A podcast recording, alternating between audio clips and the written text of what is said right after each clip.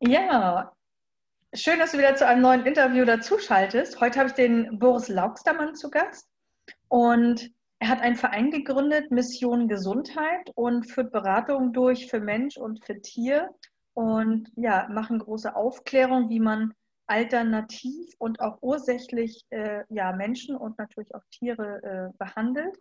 Und er wird heute ein bisschen berichten, was es da für tolle Möglichkeiten gibt, um wirklich an die Ursache zu kommen und äh, bei welchen Symptomen was angewandt wird. Und da freue ich mich sehr, weil gerade die Tiere, ja, da wird schon medizinisch ja noch nicht so, so umgedacht. Da gibt es ja immer nur so ein paar Vorreiter und die sind im Kongress ja mit dabei.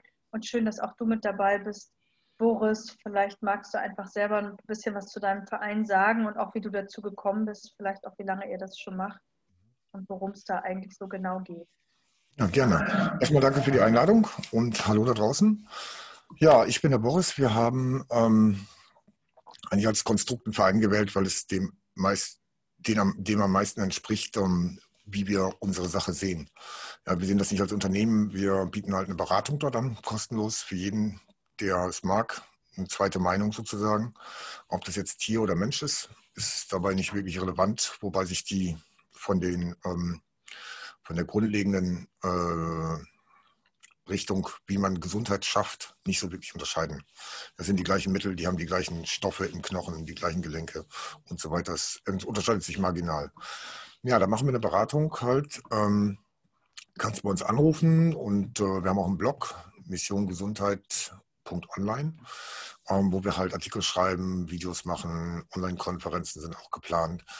Ähm, wir sind dazu gekommen, sind halt sehr ein Team von sehr Gesundheitsinteressierten. Wir haben alle unsere eigenen Erfahrungen im Leben gemacht. Ähm, bezüglich Gesundheit sind irgendwie dann immer auf natürlichen oder naturnahen Verfahren hängen geblieben oder Alternativmedizin, sagt man ja oft. Um, und wir sind darauf einfach geblieben, weil wir sehr gesehen haben, dass es um, viel besser funktioniert als das, was uns quasi so gezeigt wurde im Leben. Ja, die Schulmedizin, der Doktor, das Krankenhaus und so weiter. Um, wir arbeiten sehr viel präventiv haben aber natürlich auch genug Fälle, ähm, die jetzt vom Tierarzt kommen, jahrelang irgendwie zum Tierarzt gelaufen sind, das fünfte Antibiotika bekommen haben oder äh, nach mehreren Knie-OPs jetzt Goldimplantat haben und alles funktioniert nicht so wirklich. Ähm, hauptsächlich machen wir das für Tiere, aber wir haben auch genug ähm, Wissen ähm, uns angeeignet in den letzten, sag ich mal, zehn Jahren ist jeder jetzt dabei, so sich mit dieser Thematik näher zu beschäftigen, um, um auch äh, im humanen Bereich eine gute Beratung durchzuführen. Wir zeigen einfach Alternativen auf, was man machen kann. Wir haben ein sehr großes ähm, Portfolio an Wissen, sage ich mal, bei uns. Wir gucken von der Ernährung bis zur Entgiftung, bis auch äh, psychosomatischen Sachen oder psychoemotionale Sachen, wie auch immer man das sagen, sagen mag. Ähm, das gibt uns eigentlich einen sehr guten eine gute Erfolgsquote, möchte ich mal sagen. Ähm, und ist ein sehr dankbarer Job, den wir da machen. Wir finanzieren uns quasi durch Spenden und äh, arbeiten halt mit verschiedenen äh, Unternehmen zusammen, die wir dann quasi auch vermitteln oder empfehlen oder wie auch immer. Äh, von Futter bis Nahrungsergänzung oder Futterergänzungsmitteln. Mhm. Ähm, ja, und somit haben wir quasi bei der Beratung auch Produkte dabei sehr eng arbeiten wir zum Beispiel mit Heilkraft zusammen. Ähm, da stecken wir auch sehr viel Wissen von uns rein in deren Produktentwicklung. Ähm, die haben halt sehr naturnahe Produkte und Sachen, die einfach funktionieren. Ähm, da kann ich später noch ein bisschen drauf eingehen. Aber der Verein ist eigentlich nur da, um Wissen zu schaffen, würde ich sagen. Ja, wir, wir möchten nicht der Ersatz für einen Arzt sein. Wir haben halt ganz oft Anrufe, ja, ich möchte kein Schmerzmittel, kein Metacam oder sonst was mehr geben. Was kann ich da tun? Sage ich, kannst du auf jeden Fall ein CBD nehmen, aber du unterdrückst damit auch nur das Symptom. Also wir schauen schon auf die Ursachen. Ähm, wenn ich jetzt beim, beim arthrotischen Gelenk nur Schmerztabletten oder nur ein CBD gebe, was den Schmerz unterdrückt, CBD wirkt noch ein bisschen anders dort, aber grundlegend, wenn ich nur den Schmerz unterdrücke, dann trete ich ja auf das kaputte Gelenk erst recht auf wieder und mache es noch schneller kaputt. Ja, also es mhm. macht keinen Sinn, nur ein Schmerzmittel zu geben, wenn man, das, ähm, wenn man den Knorpel zum Beispiel nicht aufbaut oder das Gelenk sonst wie stärkt, den Knochen oder wie auch immer. Ja, und um, ähm, ist ein sehr dankbarer Job, wie ich eben schon sagte. Wir sind so ein Team von ungefähr zehn Leuten, würde ich sagen. Ich weiß es gar nicht ganz genau. Ungefähr zehn Leute. Du kannst bei uns anrufen, ähm, du kannst uns schreiben. Wir sind auf Facebook, auf Telegram und haben auch, wie gesagt, mission-gesundheit.online, wo du auch einen Erfahrungsbericht abgeben kannst, ähm, Artikel lesen kannst, äh, dich mit anderen austauschen kannst und solche Sachen. ähm, haben halt so ein kleines Netzwerk, so eine Community geschaffen. Wir arbeiten mit ziemlich vielen Tierärzten zusammen. Alles, was halt irgendwie hm, ja, ein bisschen über den Tellerrand hinaus schaut, äh, ist uns sehr lieb. Die müssen nicht nur Naturheilkunde machen oder nur Homöopathie. Ähm, das, Hauptsache es wirkt. Das ist das Wichtige und das ist egal, ob das jetzt ähm, alternativ ist. Aber so viele Tierärzte sind da ja noch gar nicht offen für, ne? Ähm, das täuscht. Du, wir haben, ähm, ich weiß nicht, 500 Tierärzten, knapp 500 Tierärzten haben wir Kontakt engeren. Ah ja, okay, das ist ja schon. Deutschland, gut. Österreich, Schweiz. Und da sind, das mhm. werden extrem viel mehr. Ja, weil der Kampf da draußen ist erstmal so hart. Es ist eine sehr Ellenbogengesellschaft, da muss der eine günstiger sein wie der andere. Die meisten Tierärzte sind noch so schwachsinnig im Verkaufen irgendein Futter, was im Endeffekt den noch Kunden generiert. Ja, ich habe schon Diätfutter für Katzen gesehen, wo Zucker drin ist. Das ist Tierarzt verkauft. Ja, ja. Also, äh, ne? Aber es ist halt so. Und ähm, dieses, dieser Umstand äh, bringt uns natürlich auch sehr viel, ähm, ja, sehr viel Zulauf. Wir gucken halt wie dementsprechend auch auf die, auf die Ursachen und haben dadurch eine ganz einfache, viel höhere Erfolgsquote als, als ein äh, durchschnittlicher Tierarzt, der nur Symptome unterdrückt mit seinem Antibiotika, mhm. Schmerztabletten und ähm, Cortison. Ja, wenn man denen das wegnimmt, dann sagen auch alle, die, die über den Tellerrand hinaus gucken, an, an Tierärzten, ob das ein Schrader ist oder eine Ziegler oder ein Spitzer, ähm, wenn du nur unterdrückst, dann ähm, das wird halt nicht besser. Und, ja. Äh, was sind denn so die, die Hauptprobleme, wo die Menschen, also wir bleiben jetzt mal hauptsächlich beim, beim Tier einfach, ne? weil es, wir sind ja hier im Tierkongress. Mhm. Was sind die Hauptprobleme, äh, mit denen die Leute äh, zu euch kommen? Äh, was die Tiere für Probleme haben. Kann man da so eine Tendenz äh, sagen? Ja, definitiv. Also Magen-Darm-Krebs und Gelenkkrankheiten mhm. plus Infektionen und Entzündungen daraus resultierend. Das ist so äh, das Hauptding. Ne? Durch alle Altersklassen durchweg Ohren, Ohren zugesifft oder entzündet oder schon verknorpelt quasi durch etliche Jahre Entzündung drin. Ähm, Arthrose, Gelenkprobleme, jeder vierte, fünfte Hund kriegt das irgendwann. Da sind wir damit ziemlich gute äh, Möglichkeiten, dem entgegenzuwirken, präventiv, aber auch therapeutisch, den ja. Sachen zu empfehlen, die sie einfach selber machen können zu Hause und nicht auf den Tierarzt quasi warten müssen. Ja. Das wäre das finde ich ein sehr interessantes Thema, weil du schon sagst, dass es ja eben so viele haben. Und ich habe das damals bei meinem arthrotischen Kater äh, ja auch letztendlich zu wenig irgendwie äh, gemacht, ne, weil ich auch nicht so genau wusste, was ich damit so machen sollte und wollte eben auch nicht Schmerzmittel. Ist auch, äh, bring mal jeden Tag äh, eine, eine, Tablette bei der Katze rein, ist auch nicht so einfach. Ne? Ähm, vielleicht magst du da ein bisschen drauf eingehen. Ich denke mal, das betrifft Katze und Hund ja genauso. Das ist übrigens, das ist, äh, diese Sachen äh, liegen nicht so weit weg vom Menschen. Das sind ähnliche Geschichten, das verlagert sich nur. Ne? Da sind es mhm. halt nicht die Ohrenentzündung, sondern irgendwie andere Sachen. Aber auch Gelenkproblem beim Menschen ist genauso. Ähm, ja. Was wir dort machen, ähm, wir haben ein sehr gutes Rezept für ein Mittel, das nennt sich Atridolum. Das haben wir von Dirk Schrader bekommen. Das hat er schon seit 16 Jahren, glaube ich, jetzt im Einsatz. Und das baut einfach den Knorpel sehr gut auf. Da sind halt die üblichen Sachen Chondroitin, Glucosamin, MSM drin, aber halt auch eine, hm, eine Mischung von Vehikelstoffen, die die Wirkstoffe zum Gelenk hintransportieren und dort auch helfen einzubauen. Somit hast du eine wesentlich höhere Bioverfügbarkeit. Deshalb würde ich das schon äh, betiteln, dass wir eine sehr, sehr effektive, wohl mit die effektivste Therapie da draußen für gerade arthrotische Zustände, wenn es jetzt noch nicht wirklich so schlimm ist. Mhm. Wie lange dauert das, bis die, bis die Tiere da so eine Verbesserung haben? Es geht, eigentlich ziemlich schnell. Also wir setzen das Atridonum ein. Ähm, dann ist, äh, empfehlen wir auch Borax zu äh, geben. Borax ist halt das Mineral Bor. Das Borax hat 14 Prozent, glaube ich, äh, Bor beinhaltet. Und Bor ist ein essentieller Stoff, der in unserer Nahrung natürlicherweise heute nicht mehr drin ist, weil die Boden, Böden völlig ausgelaugt sind ähm, und dort Mikromineralstoffe einfach nicht mehr in die Böden kommen. Unser, der Nährstoff in unserem Gemüse hat zum Beispiel seit 1950 um 90 Prozent teilweise abgenommen. 90 Prozent. Also wenn deine Oma einen Apfel gegessen hast, ja, musst du heute zehn essen quasi oder neun essen, da, damit du äh, auf, den, auf den gleichen Gehalt an Nährstoffen kommst. Mhm. Ja, und ähm, Borax ist halt eine Sache, die dem ähm, Gelenkapparat oder dem Knochenbau generell sehr gut tut. Ist halt sehr einfach und generell unsere Empfehlungen sind eher einfach. Die muss man halt zu Hause bewerkstelligen können. Da braucht man keinen Arzt oder Therapeuten zu. Das sind halt ja Dinge, ähm, die du in den Körper reingibst oder aufträgst. Ja, und Krankheit wird, also es, es gibt im Endeffekt kein Mittel, was heilt. Ja, es, auch die Mittel, die wir empfehlen, heilen nicht. Auch ein pharmakologisches Mittel heilt nicht.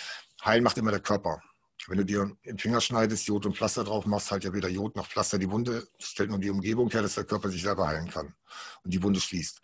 So ist mit jedem Mittel. Entweder gibt das Mittel etwas oder es nimmt dem Körper etwas, wie ein Antibiotika oder ein Silber oder wie auch immer. Ähm, und beim, äh, bei der Arthrose ist es halt so, du gibst was rein, zum Beispiel das Bohr, das Atridonum, das sind Baustoffe einfach für deinen Körper. Ähm, es kann aber auch sein, dass zum Beispiel in, durch die ähm, durch die Arthrose quasi eine bakterielle Infektion im Knie, zum Beispiel ist im Kniegelenk. Ähm, da kann man dann zum Beispiel was Nehmendes, ja, zum Beispiel ein Choledales Silber, eine Chlordioxid oder was auch immer auftragen, eingeben. Ja, das funktioniert ziemlich gut. Ähm, was noch sehr wichtig ist bei Arthrose, ist äh, die Gabe von Omega-3. Omega-3 ist sowieso ein sehr, sehr wichtiges Thema. Aber gerade wenn, wenn Sachen, wenn es um Entzündung geht, sollte man sehr gutes Omega-3 geben. Da beim, beim Hund auf jeden Fall aufpassen, dass es kein, also wenn es ein Lachsöl ist, dass es nicht aus ähm, Aquakultur kommt, die sind vollgepumpt mit Antibiotika, ähm, sondern Bildlachsöl. Aber wer weiß, wie die Dinger gefangen werden, das ist nicht schön. Besser ist ein Algenöl, hat erstmal ist weniger belastet und ähm, die Fische, die eigentlich das EPA und DHA ähm, liefern, haben es deswegen, weil sie Algen fressen. Also man kann einfach zurück zur Quelle gehen. Das ist noch nicht so verbreitet, das ist ein bisschen teurer als Lachsöl, aber ist die wesentlich bessere Quelle. Mhm. Kann auch Forellenöl oder sonst Auf was. Auf alle. Fälle eine bessere Qualität auch. Genau, also Omega-3 ähm, hilft zum Beispiel auch bei der, ähm, bei der Alterung oder bei der Degenerierung ähm, im Alter. Ähm, es äh, verhindert quasi das, das Verkümmern der DNA-Enden die dafür zuständig ist, äh, beim Replizieren alle Informationen an die nächste Zelle weiterzugeben. Und Im Endeffekt siehst du, das, das nennt man den Alterungsprozess. Mit Omega-3 kannst du dem entgegenwirken. Ähm, gerade auch bei älteren Hunden, die Arthrose haben, würde ich immer darauf achten, dass sie einen guten Omega-3-Spiegel ähm, bekommen. Ja, was setzen wir sonst noch ein? CBD setzen wir auf jeden Fall äh, mit großem Erfolg ein, auch bei Arthrose. Hilft halt, ähm, wie ein Metakam die Schmerzen zu unterdrücken aber wirkt auch aufs ganze Endokannabinoid-System des Körpers. Das hat ein Mensch wie ein Tier auch. Hast du im, im, im Knie, hast du CB-Rezeptoren wie im Darm. Und ähm, ja, ist noch nicht wirklich so lang tief erforscht, aber sehr, sehr gut, dass man schon genug Studien findet zu Tumorbehandlungen oder bei Epilepsie, bei Menstruationsschmerzen, alles was so krampfartig ist, Parkinson. Äh, du hörst halt sofort auf zu zittern, wenn du das nimmst. Und das ist eine einfache Pflanze. Müsste eigentlich überall empfohlen werden. Mhm. Ist aber kein Geld mitzumachen und deshalb verkauft man lieber. Ich, ich selber habe auch schon sehr persönliche gute Erfahrungen mit CBD-Öl gemacht, für mich jetzt, ne? So zum ja. Thema Schmerzen auch. Mhm. Ja, ich nehme es immer jetzt, eben habe ich auch was genommen, es steigert halt die Konzentration. Es macht dich stressfrei, konzentrierter. Also ich bin mhm. sehr wirbelwindig und habe immer viel um die Ohren. Deshalb ähm, hilft mir das sehr beim Arbeiten zum Beispiel. Mhm. Manchen hilft es beim Schlafen, ähm, aber bei Arthrose, wie gesagt, setzen wir es in Kombination mit dem Atridonum ein. Ähm, dann ähm, setzen wir noch Heilpilze ein, verschiedene bei Gelenkproblemen, aber auch bei vielen anderen. Also mit Heilpilzen machen wir ziemlich viel.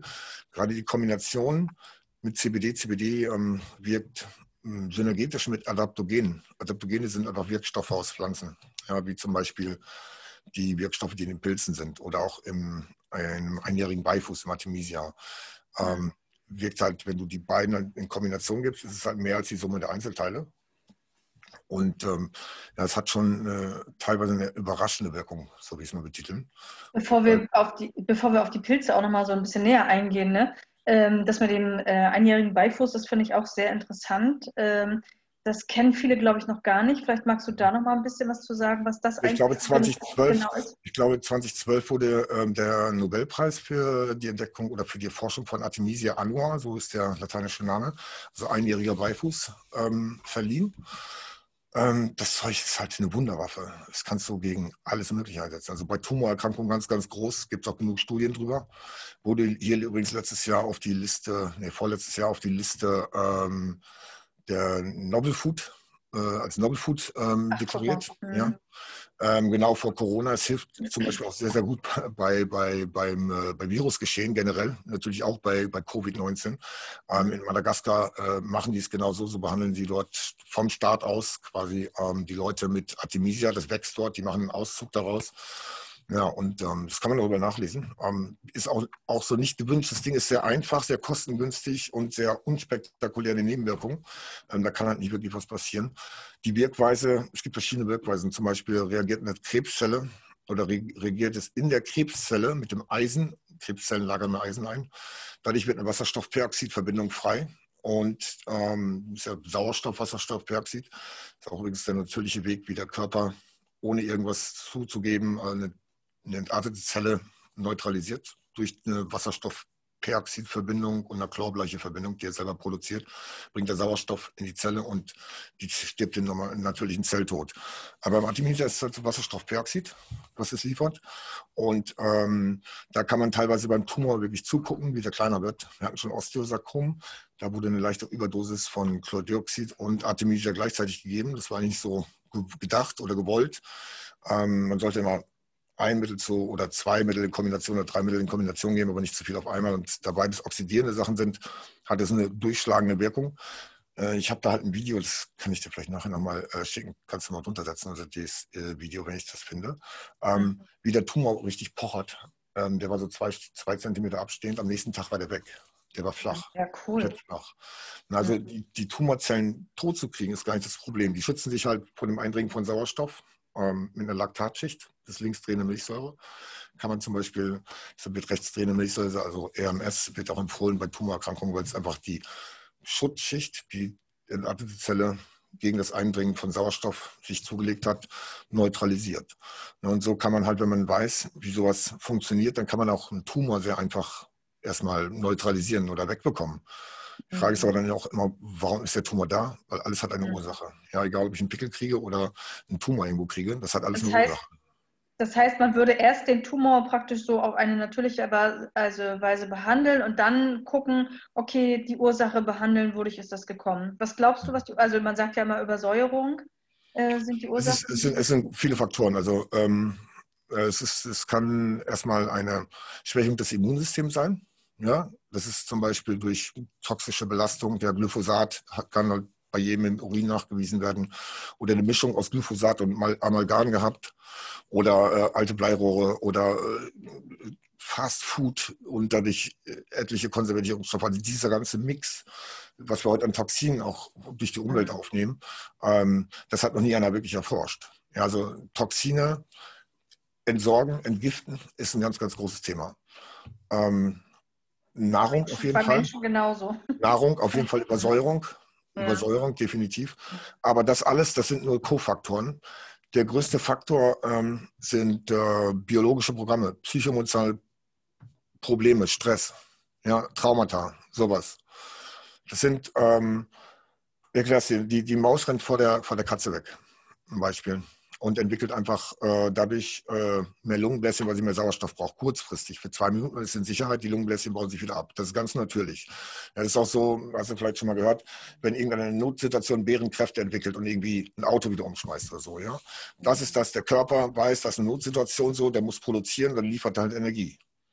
So, wenn du das heute auf die heutige Zeit äh, umschlägst, quasi in dieser Zivilisation, man sagt ja Zivilisationskrankheiten, das sind es auf jeden Fall, ähm, dann lebt ein Hund nicht mehr so, wie er, äh, wenn in Berlin dann 30 äh, Kilo Tier in, der, in einer 30 Quadratmeter Wohnung hast, dann lebt er nicht mehr so, wie er eigentlich leben sollte. Mhm. Ähm, das kann ihm Stress machen. Das kann sein, dass sie einfach Tiere aus Rumänien kriegst, die einfach ähm, quält wurden. Ja, die haben alle Traumata und entwickeln daraufhin auch verschiedene Symptome. Ja, es gibt da ziemlich äh, spektakuläre Forschung, äh, die ist schon ein bisschen älter. Da wurde ähm, drei Gruppen Cholera versetztes Wasser gegeben drei Menschengruppen. Das war in den 40er Jahren, glaube ich, sowas rum. Das war irgendwann nach dem Krieg, äh, im Krieg, Ende, sowas. Ja. Äh, es waren halt Menschenexperimente, kann man ganz klar sagen, wäre heute ethisch nicht mehr wirklich äh, gewollt und zugelassen. Aber dort haben sie halt drei Gruppen mit Cholera versetztes Wasser gegeben. Ja, die erste Gruppe hat Cholera versetztes Wasser bekommen und hat es, hat es auch, Entschuldigung, hat es auch, ähm, hat es äh, auch getrunken und ist dabei ähm, komplett gestorben. Die zweite Gruppe hat äh, Cholera-versetztes Wasser nicht bekommen, aber denen wurde es gesagt. Ist ein Drittel gestorben, meine ich. Ja, ein Drittel der Gruppe, nur weil es ihnen gesagt wurde, dass Cholera-versetztes Wasser ist. Die dritte hat Cholera-versetztes Wasser bekommen, die dritte Gruppe, wurde es aber nicht gesagt, ist keiner gestorben. Ja, von daher. Ähm, das, was uns suggeriert wird, Angst, sage ich mal, Angst ist Stress. Ja, und Angst wird überall da draußen erzeugt. Ob es jetzt auf Basis von Neid ist zum Nachbarn, der ein neues Auto hat, ja, das ist alles angstbasiert im Endeffekt. Das alles löst Stress aus dem Leben. Und ähm, die Fütterung und eine Toxinbelastung, das ist im Endeffekt, was Krebs verursacht. Also wir haben schon ähm, ziemlich viele im Humanbereich, ziemlich viele Menschen betreut, die haben gar nichts genommen. Die haben ein bisschen ihr Leben geändert, haben über Leben nachgedacht und haben vielleicht ein bisschen die Ernährung geändert, teilweise noch nicht mal. Und der Tumor ist wieder weggegangen. Jeder hat halt viermal durchschnittlich, sozusagen Statistiken, Krebs in seinem Leben, ohne dass es merkt. Mhm. Ja, ähm, also ich würde sagen, das meiste kann man runtergebrochen sagen, äh, der größte Faktor ist Stress. Stress, wirklich Stress. Beim Tier ist es vielleicht noch ein bisschen anders geartet, wenn die halt mit allen möglichen Kram zugeschmissen werden, äh, geimpft, Parasitenkur alle Vierteljahr oder sowas, dann ein Zeckenhalsband durchgehend. Ähm, das hält ein Organismus heute nicht mehr aus. Wenn du da die falschen Mittel nimmst, dann tötest du dein Tier damit. Und das haben wir ganz, ganz oft. Also wir haben Tiere teilweise, die spucken vorne raus und kommt auch hinten alles raus, teilweise blutig. Dann nimmst du mal das Zeckenhalsband ab, entgiftest die ein bisschen, stellst das Futter einmal um und die stehen in zwei Tagen wieder. Mhm. Es ist unglaublich, wie viel eine Belastung auch ausmacht. Ähm, aber die Belastung ist nicht die, nicht die Ursache. Eine Belastung fördert sowas oder eine Nichtfunktion des Immunsystems fördert natürlich schneller Infekte oder Krankheit. Aber im Endeffekt, ähm, die Basis ist Stress, würde ich sagen, in fast allen Fällen. Mhm. Also ich hätte jetzt zum Beispiel beim Hund oder Katze also gedacht, dass die Basis die Ernährung ist, weil äh, wo ich immer denke, so die meisten Katzen oder Hunde haben jetzt vielleicht gar nicht so einen Stress. Also ich meine, klar, heute sagt man, Elektrosmog macht auch Stress natürlich, ne? Mhm. Äh, auch bei den Tieren. Ähm, oder wenn die Hunde nicht mehr so oft rausgehen können. Ne? Viele mhm. laufen nach der Arbeit schnell einmal um Block und das war's. Ne? Das ist natürlich dann auch keine artgerechte Haltung. Aber ich dachte immer, der größte Prozentsatz ist die Ernährung. Nee, das würde ich nicht so sagen. Ich würde sagen, der größte Prozentsatz ist definitiv Stress. 80 Prozent ja. aller Fälle. Aber es ist so, du kannst ein Tier oder einen Menschen, der kann sich definitiv, wenn er sich, wenn ich ein Mensch hart verkrebst ist, ja schon Metastasen hat. Also ich führe das jetzt nicht weiter aus, weil das Metastasen-Ding, so, das ist nicht meins. Ich sehe das ein bisschen anders. Aber wenn ein Mensch oder ein Mensch jetzt Krebs hat und der ernährt sich halt wirklich da mal eine Zeit lang wie 100% roh vegan ja, und ähm, fährt ein bisschen den Stress runter, dann ist der Krebs so schnell verschwunden, wie er wahrscheinlich gar nicht hat kommen sehen. Du kannst also mit Ernährung schon was ändern, definitiv. Aber das fährt einfach dein Immunsystem wieder hoch. Ja, zum Beispiel eine roh vegane Ernährung gibt dir extrem viel äh, Energie. Ne, also jetzt beim Menschen oder mhm. beim, beim, beim Tier ist es dann einfach mal Barfen zum Beispiel. Kann auch helfen, kann auch nach hinten losgehen, kann auch rohvegan nach hinten losgehen. Also muss du immer so ein bisschen schauen. Aber ähm, im Endeffekt ist es der, der Körper, der mit sowas umgehen können muss.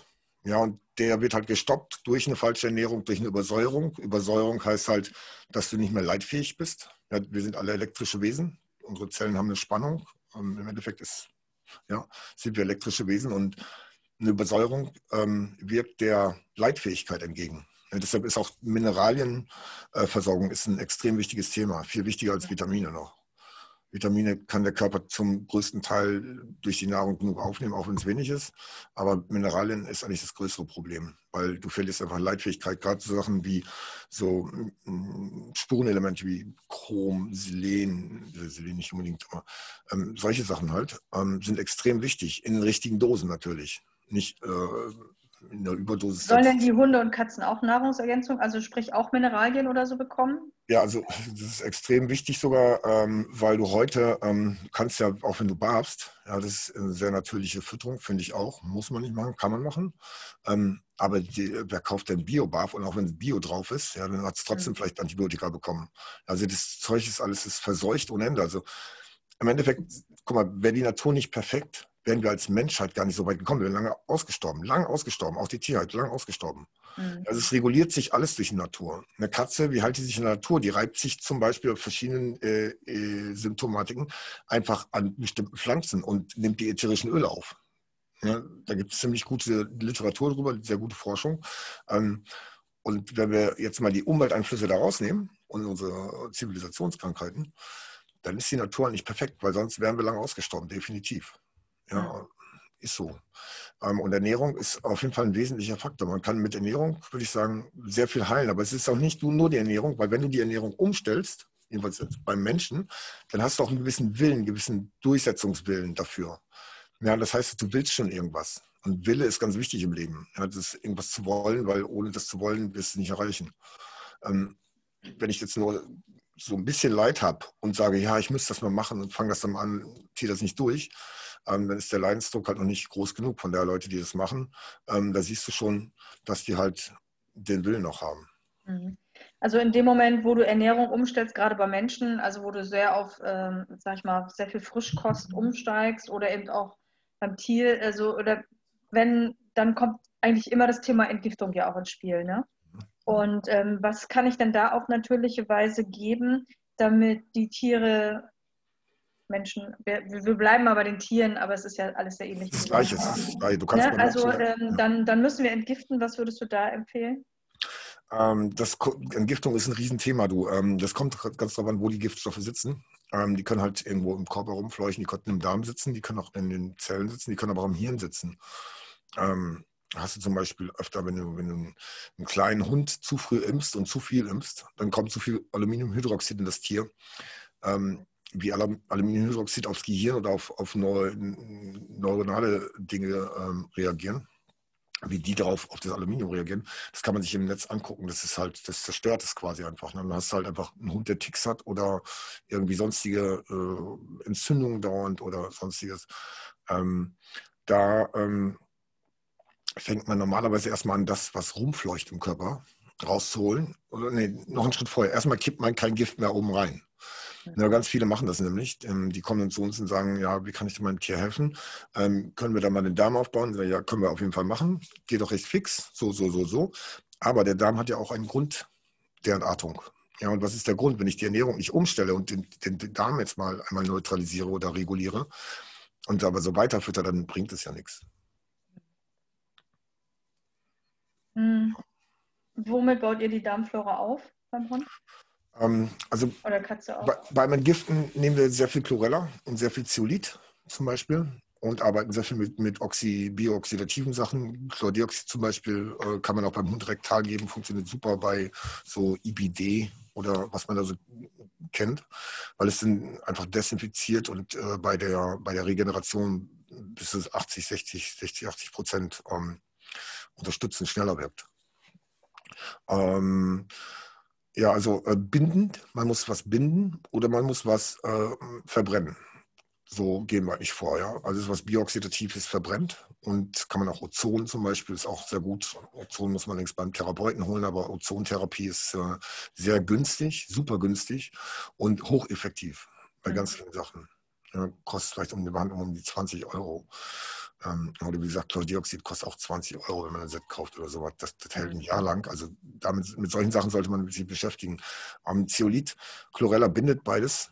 Ähm, bindet halt Toxine, die der Körper beinhaltet und leitet sie aus. Ähm, man kann Hast auch verschiedene... ins Futter dazu, das Zeolit ins Futter? Nee, ins Futter darf man es nicht machen. Das ist eigentlich ein Futterzusatzstoff. Der ist zum Binden der Nahrung da. Also du kriegst ja. Mhm. quasi eine festere Nahrung dadurch. Aber ähm, dann hast du die Bindungsfähigkeit verloren. Das darfst du nur mit Wasser geben. Ähm, und solltest auch nicht mit Metall in Berührung äh, bringen, weil es hat eine negative Ladung, zieht Dinge an. Zeolit hat ein Gramm Zeolit, hat 1000 Quadratmeter Innenoberfläche, kann also sehr viel Stoff in sich binden. Ähm, aber wenn du die Bindungsfähigkeit für die Toxine haben willst, dann solltest du natürlich das nicht auf die Nahrung kippen, weil dann bindet es die Nahrung. Mhm. Ja, und, ähm, Aber wie würde man jetzt einem, Hund Zeolit geben? Also Chlorella mit der, mit der, Spritze, genau, mit der Spritze einfach und ein bisschen Wasser einfach in die Backe und fertig. Das ah, okay. Einfach. Also zwischen Oder den Mahlzeiten dann, äh, dass man es vorher ja. auflöst und dann Okay, alles klar. Also Chlorella fressen meine ja zum Beispiel äh, in Tabletten, diese Tabs auch so, ne? Ja, muss man gucken. Manche nehmen die Tabs, äh, manche mögen sie auch nicht, da muss man sie klein drücken, aber Chlorella mhm. ist auch ein, ist ein sehr, sehr wichtiger, äh, wichtiger Stoff quasi. Und auch ähm, letztendlich ja ein Vital, also hat ja auch viele Vitamine und Mineralstoffe. Viele, viele, ja, viele Aminosäuren, alles mögliche, ja. Ähm, Chlorella, genau. Man kann auch ähm, verschiedene andere Sachen noch zum Entgiften dazuführen, wie zum Beispiel ähm, Bärlauch, äh, Koriander. Das geht jetzt nicht alles bei, bei der Katze unbedingt so auch so, was ich jetzt mhm. gerade gesagt habe. Auch Artemisia kann man zum Entgiften nehmen. Das ist halt super für, die, für den Darmaufbau oder ähm, für die ganze Vitalstruktur des Körpers auch. Also es bringt halt auch Sauerstoff ins System, ne, wie auch Chlordioxid oder Ozon. Und das ähm, brauchen halt die Mitochondrien. Das sind die Kraftwerke unserer Zellen. Du merkst es halt, wenn du solche Sachen nimmst, auch selber nimmst, Chlordioxid zum Beispiel, dass du extrem viel Energie hast auf einmal. Oder Ozon auch, wenn du eine Ozon-Eigenbluttherapie machst und dann eine hohe Dosis bekommst, das merkst du auch richtig. Also das ist quasi das, worauf wir sind. Wir sind ja oxidierende Wesen. Mhm. Ohne Sauerstoff, äh, ohne Atmen würden wir quasi auch übersäuern. Ja. Von daher machen diese biooxidativen Therapien, die einfach Sauerstoff ins System bringen, extrem viel Sinn. Mhm. Und äh, ist halt sehr, sehr kostengünstig. Man kann es zu Hause anwenden, man muss sich da ein bisschen einlesen, ein bisschen mit beschäftigen, aber mhm. das sollte eigentlich jeder irgendwie äh, in der Hausapotheke haben, so ein paar Sachen. Ja. Äh, weil du sparst dir da einfach extrem viel Zeit, Geld, Leid mit und äh, deinem Tier auch, indem du einfach vielleicht manchmal schon direkt ähm, vorgreifen kannst, bevor irgendwas schlimmer wird. Und es, wir, wir, wir haben halt so ein, wir zeigen das mal als Baukasten. Ja? Wir haben verschiedene Probleme, verschiedene Mittel, aber diese Mittel kannst du auch für ganz viele Sachen nehmen. Zum Beispiel Artemisia oder das, ähm, auch Zeolit kannst du auch für, für etliche Sachen nehmen. Das ähm, bindet zum Beispiel auch Histamin mhm. oder äh, Säuren. Ja, oder du kannst es halt einfach nur zum Entgift nehmen. Oder Chlordioxid kannst du bei tausend Anwendungen machen, genauso wie das kollegiale Silber. Erzähl doch mal ein bisschen über das Chlordioxid. Ähm, also ist erstmal, ist es, erstmal ist es Sauerstoff. Es ist ganz einfach Sauerstoff. Und Sauerstoff braucht der Körper halt. Wie gesagt, die Mitochondrien äh, brauchen Sau Sauerstoff. Das ist deren Brenn, Brennstoff, kann man sagen. Ähm, und ähm, Chlordioxid, das hat halt das richtige Potenzial. Das heißt, ähm, es gibt ein oxidatives Redoxpotenzial, nennt sich das. Das das Potenzial, die Kraft, die das Molekül halt hat. Ja, ein Sauerstoffmolekül hat so und so viel Kraft, ein Wasserstoffperoxid hat so, äh, Molekül hat so und so viel Kraft. Ähm, das hat, die, das hat eine sehr starke Kraft und das ist trotzdem ähm, sanft genug, um quasi gesunde Zellen nicht anzugreifen. Ein Pathogen zum Beispiel hat 0,6 Volt Beispiel jetzt, ne? gibt auch andere Pathogene, aber 0,6 Volt Zellspannung, das heißt, so aufgepumpt ist der Ballon, das ist sehr schwer ist da durchzukommen, 0,6 Volt. Und das Chlordioxid hat ein Potenzial von 0,95 Volt. Somit eliminiert es das Pathogen. Unsere Zellen haben aber 1,4 bis 1,5 Volt Spannung und daher kann das Chlordioxid in gesunden Zellen so nichts an. Und es braucht halt keinen. Aber wie wendet man das an? Also man kann es, also kannst du äußerlich anwenden, das kannst du innerlich anwenden, das kannst du rektal anwenden, da kannst du Augentropfen von machen, das äh, kannst du atmen, begasen. Also damit muss man sich beschäftigen. Das ist halt ein, ein Tausendsasser, den man bei ganz vielen Sachen einsetzen kann. Also es gibt das über heißt, da, da, kauft man sich am besten mal ein Buch zu. Da kauft man sich ein Buch. Ich kann das Buch von Antje Oswald empfehlen. Ähm, das heißt, äh, also Chlordioxid nennt man übrigens im Volksmund MMS. MMS ist veraltet, das, das war noch ein bisschen ungenau alles, das hat sich alles sehr professionalisiert. Das gibt halt sehr, sehr genaue Dosen, die man nimmt und sehr genaue Einnahmeempfehlungen, auch schon Millionen von Erfahrungsberichten über die letzten zehn Jahre, 20 Jahre. Also von Krebs bis Hepatitis bis, äh, also sehr viel kann man damit behandeln. Es ist einfach das Grundprinzip, ist einfach, dass Sauerstoff in das System gegeben wird und Sauerstoff gibt einmal Energie also den Zellen Brennstoff quasi. Es äh, verbrennt aber auch, es oxidiert, das ist ja ein Verbrennungsprozess, zum Beispiel Keime. Es gibt halt bis heute nicht ein Virus, nicht ein Bakterium, nicht ein Pilz, der dagegen resistent ist. Und aufgrund des Wirkprinzips, es klaut quasi der, dem Gegenüber Elektronen. Ähm, das ist wie Verbrennen. Du kannst ja nicht immun werden gegen Verbrennen. Ja, wenn einer mit einem Feuerzeug dich anbrennt, dann brennst du irgendwann. Und äh, so ist es auch da. Das Chlordioxid, das kann halt gegen Chlordioxid kann keine Resistenz entwickelt werden. Ähm, ist beim Wasserstoffperoxid ist auch gut, wird ja auch sehr viel angewendet, auch in der, in der ähm, ja, ähm, wie heißt es, Volksheilkunde oder sowas. Ja. Ähm, hat aber verschiedene äh, negative Auswirkungen. Zum Beispiel, wenn du es zum Wunden desinfizieren nimmst, äh, gibt es Wundränder. Ja, das ist sehr gut erforscht und deshalb setzt man es heute in der Medizin auch nicht mehr ein. Das hat man ja früher gemacht. Man kann es auch trinken in, in gewissen Maßen, aber im Endeffekt ähm, ist Chlordioxid das bessere äh, Molekül, weil es einfach ideal ist für unsere Konstitution. Das heißt, ich kann es auch äußerlich anwenden, auch zum Desinfizieren oder so? Ja, zum Beispiel, ähm, wir, haben ein, wir haben ein Tier gehabt, das hat ähm, Tommy, wir haben auch ein Video von, ähm, der lag im Straßengraben in Österreich irgendwo, wurde gefunden. Ein großer Pudel, Dudel, irgendwie sowas.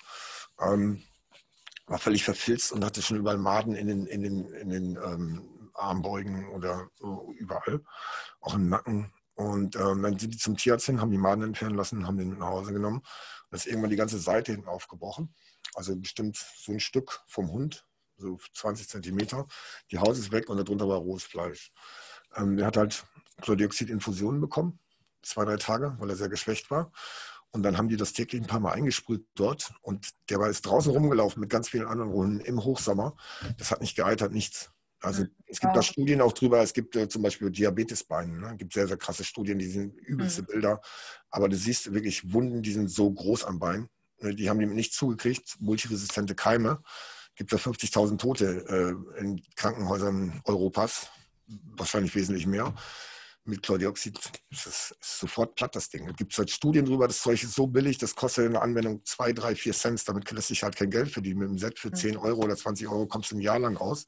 Man hat mal ausgerechnet, dass die, die Lebensration an Chlordioxid, wenn du es in größeren Mengen kaufst, würdest du 100 Euro für das ganze Leben bezahlen. Ja, du kannst ja, wow. damit 400 Symptome behandeln. Ähm, man muss einfach das Wirkprinzip verstehen, warum es bei so vielen Sachen wirkt. Es hat halt, einmal bringt es Sauerstoff, das zweite, das ist Pathogene, oxidiert, verbrennt. Ja, und es können keine Resistenzen dagegen entwickelt werden. Das hat auch die US Army gesagt. Also es ist öffentlich alles. Es wird aber sehr, sehr verteufelt. Das dritte, die dritte Wirkung ähm, ist die ähm, ist die Erhöhung der Stammzellenreproduktion im Rückenmark. Oh. Das heißt halt, ähm, ne, hast du irgendwo Schäden, das erklärt auch viele Krebsheilungen oder so neuronale Dinger. Äh, Autisten wurden damit viel behandelt, autistische Kinder auch entgiftet. Aber auch da haben sich quasi Hirnareale nachgebildet, ne, durch die vermehrte Sauerstoffzufuhr, die dann eine größere Stammzellenreproduktion bewirkt hat. Ja, und ähm, es wird halt übelst ähm, diffamiert. Also es gibt dort nur ein Schwarz und ein Weiß. Es gibt die Leute, die es anwenden, die sagen, ist super, toll, werde ich nie wieder loslassen. Und es gibt halt hm, die Mainstream-Medien und äh, verschiedene andere, die es noch nicht probiert haben, die da übelst gegen schießen. Ähm, und es verteufeln. Es wäre ätzend, es wäre äh, gefährlich, es, es wäre unwirksam. Ähm, da muss man sich einfach selber informieren. Man kann sich ein Fachbuch dazu kaufen, man sollte sich aber die Gegenseite angucken. Im Endeffekt muss man sich seine eigene Meinung bilden. Ich kann nur jedem empfehlen, guckt euch die wissenschaftlichen Studien dazu an. Es gibt über 1300 Studien dazu. Ausnahmslos, ausnahmslos alle sagen, das ist super wirksam, das ist äh, super harmlos in Wasser getrunken und ähm, ja, das, das, funktioniert. Und es kostet halt Cent. Ne? Das sagt die Wissenschaft. Und ähm, es wird aber sehr verteufelt wie es ja so bei vielen Sachen heute ist, äh, alles, was, was kein Geld bringt, ähm, wird irgendwie abgelehnt. Ob also wenn ich das jetzt auch richtig rausgehört habe, ähm, dann ähm, ist es ein Ersatz für Antibiotikum ja auch, weil es auf jeden keine, Fall. Also wenn ich, äh, wenn mein Hund jetzt eine Infektion hat zum Beispiel, ja. dann äh, der Tierarzt immer Antibiotika gleich verschreiben will, könnte man sagen, nee, ich löse das anders und äh, gebe dem Hund dann Antibiotika. Äh, genau, bei, diesen, bei diesen ganzen Sachen, auch die, wo so wie wir zu beraten, es ist halt nicht so wie beim Tierarzt. Du bekommst eine Pille und alles ist unterdrückt und gut. Ja, das mhm. funktioniert so nicht. Alles hat eine Ursache und wenn eine Ursache eine gewisse Zeit gewachsen ist, dann braucht sie auch wieder so lange, um abzunehmen. Ja? Ähm, es ist halt auch so beim Chlordioxid so, das ist nicht einmal geben so und dann ist alles gut, sondern das muss man zum Beispiel regelmäßig über den Tag geben, fünf, sechs, sieben, acht Dosen, ähm, weil es wirkt nur anderthalb Stunden im Blut. Es ist mhm. hochreaktiv, es reagiert mit allem. Mhm, ähm, aber ähm, man muss sich halt selber dahinter knien, man muss es nicht nur sich aneignen und den Mut finden und äh, das Wissen so ein bisschen sich aneignen, man muss es dann auch wirklich machen. Und ähm, das ist halt nicht einfach nur eine Pille einmal im Monat holen oder einmal in der Woche holen, sondern muss da jeden Tag dann überlegen, okay, so kriegt er heute mal Vitamin D, weil er Tumorerkrankungen hat, äh, das kriegt er aber jetzt nicht jeden Tag oder Omega-3 kriegt er dreimal in der Woche. Also man muss da schon so ein bisschen selber, ein bisschen ja eine Dose aufmachen und gut ist und eine Pille geben. Mhm. Ähm, aber äh, Jetzt hast du mir gerade das nächste Stichwort schon mal geliefert. Nochmal, äh, also äh, Vitamin D3 auch für den Hund. Also ja, ich meine, dass wir Fall. das brauchen, dass wir das brauchen, das äh, hat sich ja mittlerweile schon rumgesprochen. Mhm. Aber äh, die Tiere auch. Also und wie viel gibt man denn da? Das kommt immer drauf an. Also ist das mal mittleren Hund 20 Kilo. Äh, wenn er Tumorerkrankung hat, dann bekommt er vielleicht eine Zeit lang 5000 Einheiten am Tag. Mhm. Okay, ja. wenn er jetzt keine Tumorerkrankung hat, sondern man macht das präventiv? Ja, du kannst ihm immer wieder was geben. Ich messe mein Vitamin D. Ich finde, man sollte da keinen Rocket Science aus dem ganzen Quatsch machen. Ja, ähm, auch ein Tier, äh, auch da das BAF genau abwiegen auf ein Gramm, das halte ich für äh, sinnfrei. Ja, so ernährt sich kein Tier in der Natur. Und äh, man kann das einfach mal nach, mit ein bisschen Menschenverstand nach Gefühl machen. Also unser Opa hat auch etliche Hunde aufgezogen und ähm, es ging immer so. Und die sind uralt geworden und waren nie krank. Mhm. Die haben auch vom Tisch bekommen alles Mögliche. Also bestimmt auch nicht unbedingt, was man heute als ideale Nahrung für ein, für ein Tier erwähnt. Ähm, es kommt da auf das auf das Ganze an. Ja, wenn es den Hunden gut geht, dann könnt ihr auch euch Scheiße fressen oder Schrott fressen oder viele, guckt ihr Leute an, die ewig rauchen und nicht, nicht krank werden. Ja, das hat mhm. also, es ist nicht nur, es sind nicht nur die Toxine und die Nahrung, es ist auch das Umfeld, es ist meistens das Umfeld, mhm. definitiv. Ja. Ähm, Du hast vorhin die Vitalpilze angesprochen. Das finde ich auch ein sehr spannendes Thema. Das hat der eine oder andere auch schon mal gehört. Reishi-Pilz und sowas. Das hat, ja. hat der eine oder andere wirklich schon gehört. Und das ist jetzt die Frage, okay, es gibt ja verschiedene Pilze. Ähm, wie setze ich das ein? Wofür? Wogegen? Ähm, also du kannst sagen, also das, Entschuldigung. Hm? Also du, du kannst sagen, ähm, das, ist, ähm, das Chlordioxid ist ein natürliches Antibiotika. Ja, natürlich, also es ist chemisch, aber es sind auch mhm. chemische Wesen. Ähm, die Pilze setzen wir als Cortisonersatz ein, kannst du sagen. Die pushen das Immunsystem sehr. Mhm. Ähm, haben sehr, sehr viele Inhaltsstoffe, von Aminosäuren bis, äh, also sehr, sehr viele. Ja, und ähm, die kann man halt ähm, eigentlich bei allem einsetzen, wenn man irgendwie krank ist. Ich nehme sie zum Beispiel gerade hier, das ist auch von Heilkraft, ähm, Energie. Das sind halt ähm, vier, glaube ich, nee, das sind sieben verschiedene Pilze drin. Nee, fünf, Entschuldigung, fünf. Da ist Cordyceps drin, Reishi, Shiitake, Maitake und ähm, Agaricus. Energie, die geben auch Energie. Ich habe hier heute im Kaffee getrunken, das erste Mal. Ist übrigens ein super Rezept. Ähm, äh, Pilze in äh, Lupinenkaffee war das, glaube ich, mit Guarana. Mhm. Und äh, die sind halt wie, ja, wie, wie halt ein Guarana. Das Pulver? Also es sind keine ist, Kapseln, das sind Pulver. Genau, das, das, ist ein, das ist ein Pulver, ganz genau. Mhm. Ah, ja. Und, ähm, ähm, die wirken halt da sehr energiegebend. Also ich bin, äh, ich bin ohne Kaffee, generell schon längere Zeit ohne Kaffee, ähm, eher auf natürlichem Gedöns, wie zum Beispiel Lupinenkaffee oder Getreide, Cappuccino oder sowas. Da gibt es schon ganz coole, ganz coole Sachen, Entschuldigung. Da machst du das in Kaffee, äh, in, also in den Getreide. Genau, die Pilze in Kaffee, da, da, würde man jetzt denken, dass das schmeckt überhaupt nicht, aber äh, das schmeckt halt sogar äh, fast, also ich dachte nur irgendwie die Hafermilch wäre eine andere, aber es waren Pilze drin, wurde mir dann gesagt. Und ähm, ja, die geben zum Beispiel Energie. Es gibt welche, die setzen wir bei der Tumortherapie in der Kombination mit Artemisia ähm, und, und ähm, CBD. Äh, das ist halt eine Mischung aus fünf Pilzen, wenn ich richtig erinnere. Und äh, die wirkt halt sehr gut bei Tumorerkrankungen. Also super bei, bei speziellen Tumoren äh, wie Leber, Milz und so weiter. Das, teilweise kannst du das in Wochen, äh, können die Tumore verschwinden. Und wird man ähm, das, macht man das ins Essen rein oder wie? wie das kannst einfach, genau, das gibst du einfach ins Futter äh, ja. oder machst dir, wie gesagt, in Kaffee jetzt den neuesten oder ins Essen oder trinkst einfach mit Wasser. Mit Wasser schmeckt es irgendwie wie ein Schlag in den Hals. Aber ähm, das kannst du einfach ins Futter machen. Ich würde es morgens immer geben, weil alle Pilze irgendwie ein bisschen pushen. Ähm, du nicht abends, dass dein Tier dann quasi wenn es zur Ruhe kommen soll, dann noch ähm, Pilze bekommt.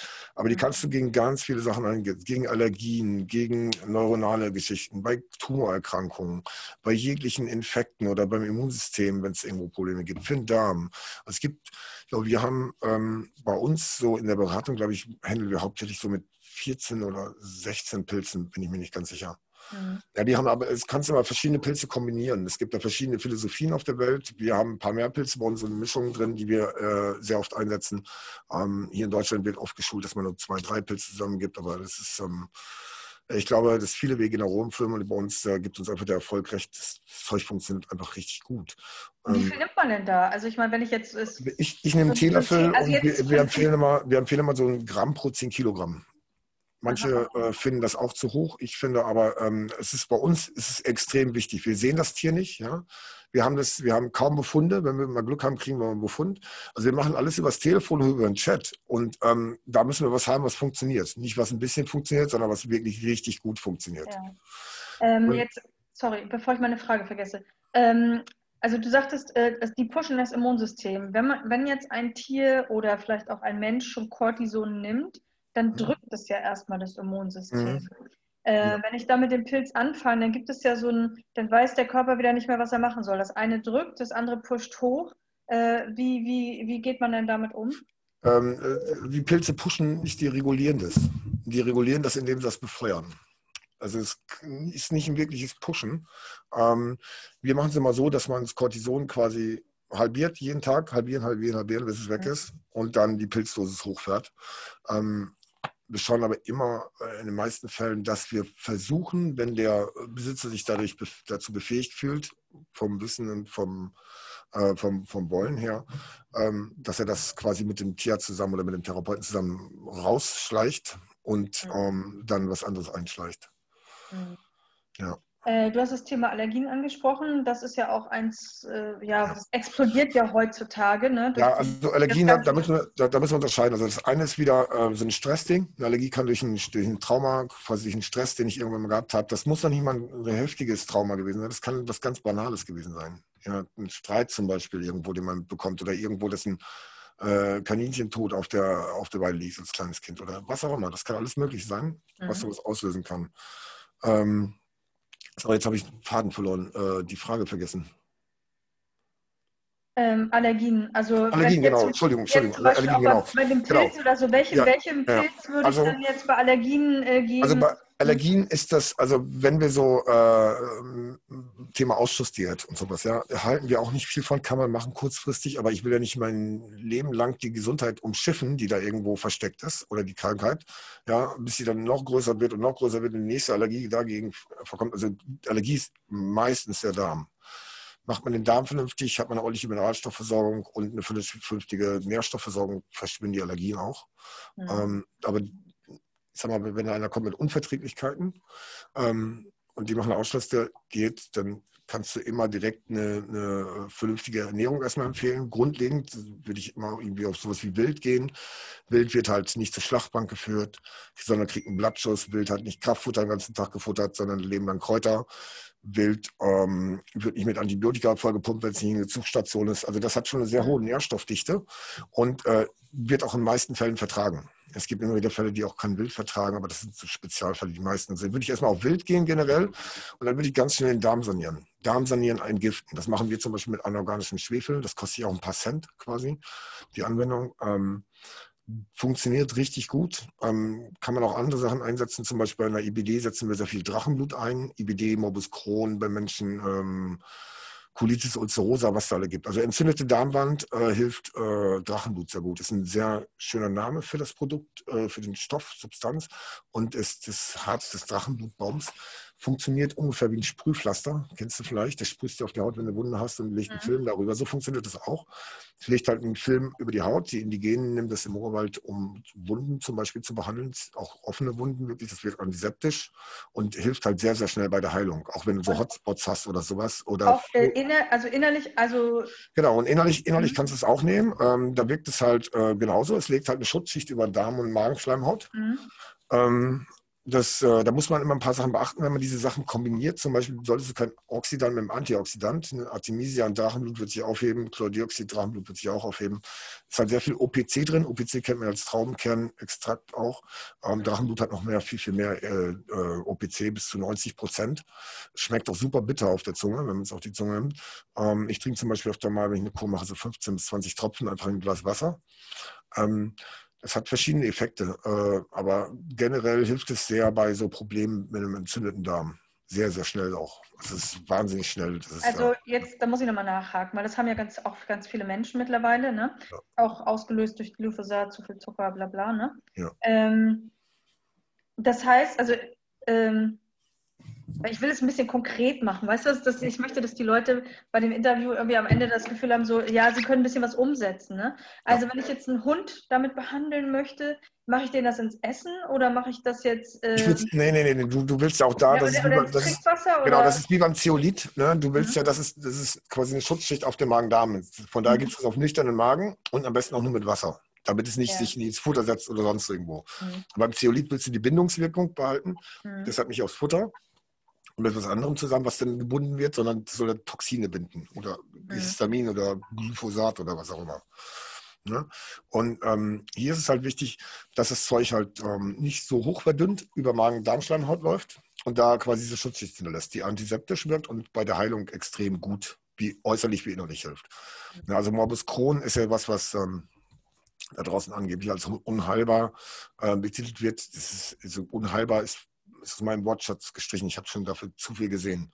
Es gibt natürlich Verkrüppelungen oder sonstige schlimmere Schäden, wo du nichts mehr machen kannst, aber generell, also weder ist Krebs unheilbar, noch ist äh, Morbus Crohn unheilbar, noch ist Mukoviszidose oder ähm, ALS oder was es auch an allen möglichen tausend Geschichten, Schubladen da draußen gibt. Ähm, in den meisten Fällen ist es unheilbar, weil man es falsch angeht, weil das die Ursache auch da nicht behoben wird. Ja? Es geht immer um die Ursache. Das Problem hat eine Ursache, wodurch das entstanden ist. Und wenn man die weiterlaufen lässt, sein Leben so weitergestaltet, die Beziehung zu seinem Tier so weitergestaltet, indem man es dreimal in der Woche alleine lässt für sieben Stunden oder sowas, ähm, dann braucht man sich wundern, dass er irgendwann äh, inkontinent oder in die Wohnung pinkelt oder sowas. Ja, das ist halt, ähm, und viele lösen diese Muster einfach nicht auf. Diese Muster, der Handlungsmuster, Verhaltensmuster, die übernimmt das Tier ganz, ganz oft. Ne? Das, oder das Tier federt quasi den Müll ab, den du produzierst, kannst du sagen. Ähm, Therapeuten, die arbeiten, also das sind Tiertherapeuten, die arbeiten aber nur mit Menschen. Die sprechen nur mit Menschen, das Tier wird gesund. Also mhm. das, äh, das, die Spielung da, der, der Dings, das habe ich immer so ein bisschen so für ein Hauch zu hart esoterisch angesehen, aber seitdem ich mich mal tief damit beschäftigt habe, kann ich nur sagen, das ist unfassbar. Das ist unfassbar, welche Auswirkungen dein Leben auf dein Tier hat. Mhm. Oder deine Verhaltensweisen auf dein Tier. Wir haben so viel, so viel kranke Menschen, die dann ihre Tiere auch, die haben genau das Gleiche teilweise. Mhm. Oder teilweise haben die, haben die Menschen die Konflikte oder produzieren den Stress, wo die Tiere dann diese Symptome kriegen. Also mhm. das Thema ist spannend und super komplex, aber ähm, wir sollten viel mehr auf auf die Stressfaktoren gucken. Also wenn man gesund sein will, guckt euch an, was für Stress im Leben habt und stellt den ab. Zum Beispiel habe ich einen, der hat immer Panik und dann ähm, ähm, geht ins Krankenhaus, ja, hat äh, Luftnot, harte Luftnot, COPD ähm, und geht ins Krankenhaus. Der ist im Krankenhaus angekommen, COPD weg. Die geht wieder nach Hause, weil keine Symptome von wieder COPD. Ja, also da besteht ein Schreckangst- oder Revierkonflikt, kann man sagen ja, der quasi die Lunge auslöst. Das ist wie, wie bei der Maus, die, wo ich sagte, die Lungenbläschen produziert für ein paar Sekunden, dann bauen sie sich wieder ab. Heute rennen wir aber Jahre vor unserem Partner weg, vor unserer Arbeit, vor was weiß ich was im Leben. Ja, und ähm, das da greifen einfach biologische Programme. Wenn sich jahrelang was aufgebaut hat, dann muss es auch wieder raus. Die mhm. Schulmedizin würde sowas als Tumor bezeichnen. Es ist aber, Tumor ist ja nichts Fremdes. Tumor ist was von dir. Und ist durch dich gekommen. Also so sollte man das auch betrachten. Alle Tumorheilungen zum Beispiel, die wir bei Menschen gesehen haben oder die wir auch begleiten, die haben eins gemeinsam. Sie beschäftigen sich mit dem Tumor, warum der da ist. Ja, das ist ziemlich individuell, wie sie darauf kommen, aber die beschäftigen sich mit dem Leben, gucken mal, was, was in dem Leben los war, was sie wollen, was sie nicht wollen, was vielleicht schief läuft, wie ich vielleicht meine Ernährung umstellen kann. Und, aber die meisten beschäftigen sich wirklich, warum der Tumor da ist. Mhm. Das ist also ein ganz entscheidender Faktor bei der nachhaltigen Heilung. Mhm. Ja, wow, wir haben schon äh, relativ viel jetzt so äh, reingepackt und wahrscheinlich mhm. könnten wir da auch noch stundenlang weiter äh, reden. Ähm, hab, haben wir noch irgendwas, wo, du. Also sehr, sehr praktisch. Du hast eben noch mal angesprochen, ja. äh, was, was können wir den Leuten mitgeben? Ja. Also egal, ob ihr euch bei uns beraten lasst, ja, aber äh, informiert euch über solche Sachen. Es gibt so einfache Heilungen. Ich, ich sehe manchmal 15.000 Euro bei, bei einem Hund mit Epilepsie ausgegeben von Pontius zu Pilatus gelaufen. CBD-Öl, Ernährung angepasst, nie wieder. Nie wieder einen Anfall gehabt. Es kann manchmal so einfach sein. Es, kann, es ist nicht in jedem Falle so einfach, ja, aber das kann ganz viel, ganz oft ist es so einfach. Oder einfach mal die Ernährung umgestellt. Ein Tier fast tot, sollte eingeschläfert werden. Ähm, ähm, einfach mal die Ernährung umgestellt, ein bisschen Drachenblut gegeben und ein bisschen, weiß ich gar nicht, was das war, ich glaube, ein bisschen Mineralien aufgefüllt. Äh, in kürzester Zeit von fast tot zu wieder strahlend lebendig. Mhm. Ich habe ich hab noch ein Video mitgebracht, das können wir nochmal anschauen. Ja, gerne. Ähm, da geht es halt auch um einen Fall, den, äh, den wir betreut hatten. Ähm, das war ein Kunde auch von, von Heilkraft und die haben halt, äh, geht es um Nino. Nino ist ein Dogge, glaube ich. Ja, eine Dogge. Und ähm, ist halt schon ein bisschen älter und hat halt alles im, im, im, im Lungenbereich weiß ich gar nicht, sehen wir gleich, schon sehr hartes Tumorgeschehen gehabt. Und die haben sich halt auch, ähm, hatten sich fürs Einschläfern entscheiden können oder fürs noch mit nach Hause nehmen, haben sie fürs noch mit nach Hause nehmen gemacht. Die haben ihn aufgepäppelt, nicht aufgegeben. Natürlich muss man immer mal sehen, wenn ein Tier jetzt zu stark leidet, dass man es erlöst.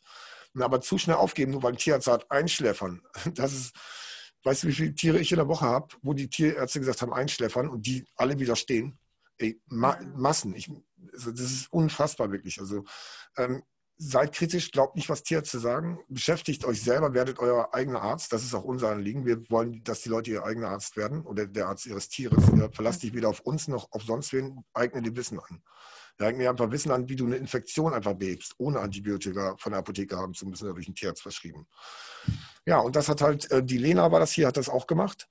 Ähm, ich spiele das mal ein. Mhm. Ach, super. Kannst du da noch schneiden? Ja, bestimmt. Sonst kann ich dir das auch schneiden. Dann schneiden wir das jetzt davor raus, dann spiele ich jetzt mal ab. Okay.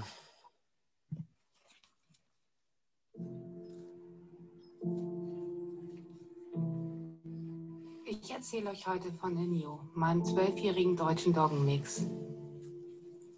Mein Erfahrungsbericht soll euch vor allem Mut machen und Hoffnung spenden. Auch bei einer richtigen Scheißdiagnose gibt es noch viel, was man ausprobieren und machen kann.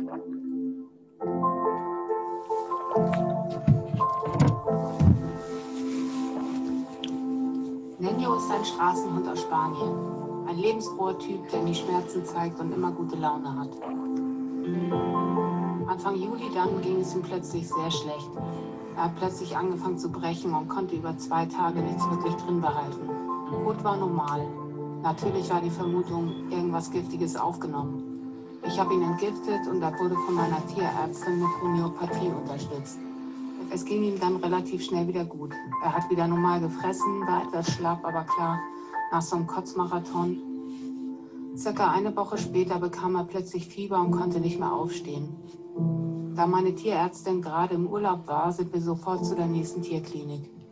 Erster Verdacht Hintergrundinfektion. Die Behandlung erfolgte sofort. Es ging über Nacht etwas besser. Nächsten Tag wurde er nochmal behandelt. Seine Schleimhäute waren da schon ziemlich gelblich.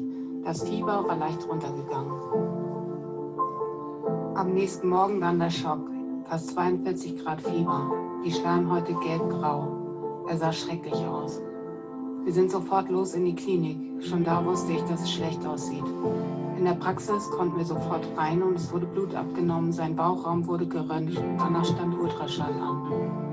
Dazu ist es aber nicht mehr gekommen, da der behandelnde Arzt schon auf dem Röntgenbild sehen konnte, dass dort viel Gewebe war, was dort nicht hingehört hat. Krebs, und zwar nicht zu knapp. Und dann hieß es, ja, es gibt jetzt zwei Möglichkeiten. Nummer eins, wir schläfern ihn ein. Oder Nummer zwei, ihr nehmt ihn wieder mit. Bam. Wir heulten los und entschieden uns für Nummer zwei. Ich habe gespürt, dass Nenio noch keinen Bock hat aufzugeben. Der wollte auch kämpfen, egal für wie lang. Ich brauchte einen Augenblick, um mich zu sammeln. Habe ich die richtige Entscheidung getroffen? Quäle ich meinen Hund? Ich entschied dann, mich auf mein Gefühl zu verlassen. Mittlerweile habe ich meine Tierärztin im Urlaub angerufen. Wir schmiedeten einen Plan, was wir jetzt erstmal machen. Es gab alle ein bis zwei Stunden Homöopathie zur Stabilisierung und etwas für Leber und Niere. Ich habe ihn zweimal täglich an den Tropf gehängt und alle acht Stunden Novaginzäpfchen gegeben. Zusätzlich dazu hat mir Heilkraft, als sie von Nenios Fall hörten, sofort ein Paket mit den Mitteln der Wahl geschickt. Kraftpilze Leben, Artemisia annua und 10% Krafthanf. Dazu besorgte ich mir ein hochdosiertes Mariendistelkomplex mit Artischocke und Löwenzahn und er bekam hochdosiertes Vitamin C und B-Komplex. Zur Unterstützung der Leber und Niere wurde er zusätzlich mit Zeolit entgiftet und mit EM1 habe ich den Darm stabilisiert.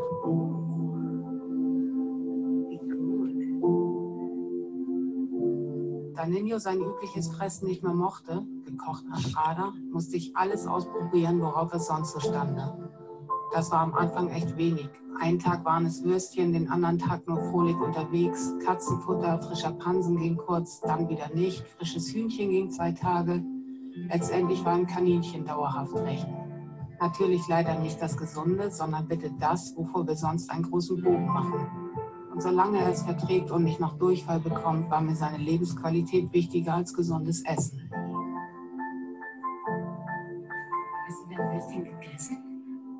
Die Problematik mit dem Essen führte dazu, dass ich ihm alle ein bis zwei Stunden ein anderes Mittel per Spritze ins Maul geben musste. Auch nachts. Denn alles, was übers Essen kam, wurde nicht mehr angerührt. Es waren also für uns beide ziemlich anstrengende Tage. Doch schon nach ein paar Tagen merkte ich eine deutliche Besserung. Er ist wieder durch die Wohnung geeiert und auch draußen hat er wieder alle Gerüche und Geräusche aufmerksam aufgenommen. Das Gehen fiel ihm schwer, da er jetzt doch schon sehr lange lag und das für einen so großen Hund sehr problematisch ist, da sich die Muskeln so schnell abbauen. Da kam dann also noch eine Baustelle dazu. Dank Neuraltherapie und Physio konnten wir aber auch da recht schnell Fortschritte machen. Also wir sind jetzt schon so ziemlich eine halbe Stunde, 35 hm, Minuten unterwegs. Das ist schon beachtlich. Der hat nämlich krass Muskeln abgebaut. Ich habe echt Probleme, sich auf die Beine zu halten. Aber es geht Schritt für Schritt, Tag für Tag besser. Heute hat er eine Reitotherapie bekommen ähm, von Petra Büsken und das sieht man natürlich dann immer sofort an seinem Gang. Er ist viel kräftiger hin. Heute ist Nino wieder der Alte. Er möchte Hasen und Mäuse jagen, viel essen und stundenlang Spaziergänge machen. Hast du Hunger? Was willst du? Kaninchen? Okay. Auch der Apfelnachtisch schmeckt ihm wieder gut. Wir sind so dankbar für diese Zeit, die wir noch zusammen haben und genießen jeden Tag. Wenn es irgendwann soweit ist, sind wir vorbereitet und ich weiß jetzt genau, dass ich mich auf mein Bauchgefühl verlassen kann. Aber solange das noch nicht so weit ist, zeigen wir dem Sensenmann noch den Mittelfinger und haben für uns den Beweis, dass Schulmedizin seine Grenzen hat, die Natur aber nicht. Dafür fehlen natürlich die wissenschaftlichen Beweise, aber das ist Nino egal. Wie Albert Einstein schon sagte, wir wissen immer noch nicht ein Tausendstel eines Prozents von dem, was die Natur für uns bereithält. Und auch ich weiß nicht, was von den ganzen Mitteln gewirkt hat oder ob es ein Synergieeffekt aus allem war. Aber in dem Fall, Versuch macht klug und die Hoffnung stirbt zuletzt.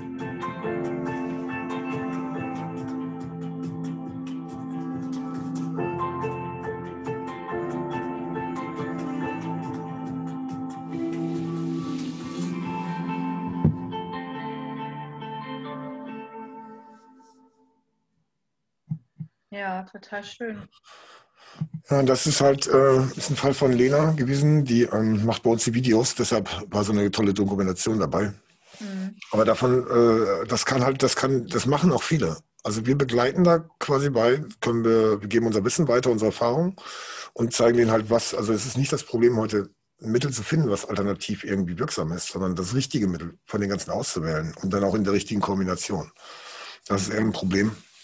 Da brauchen die Menschen so ein bisschen Hilfe und das ist eigentlich unsere, unsere Mission so ein bisschen, den Leuten das Wissen an die Hand zu geben, dann zu sagen, schau mal da, schau mal da, schau mal da. Und ähm, die meisten nehmen das sehr, sehr dankbar an und setzen das auch direkt um und haben damit einen, teilweise einen durchschlagenden Erfolg. Also wirklich, wir haben Menschen, die sind 20 Jahre auf Medikamente eingestellt gewesen, die nehmen nichts mehr.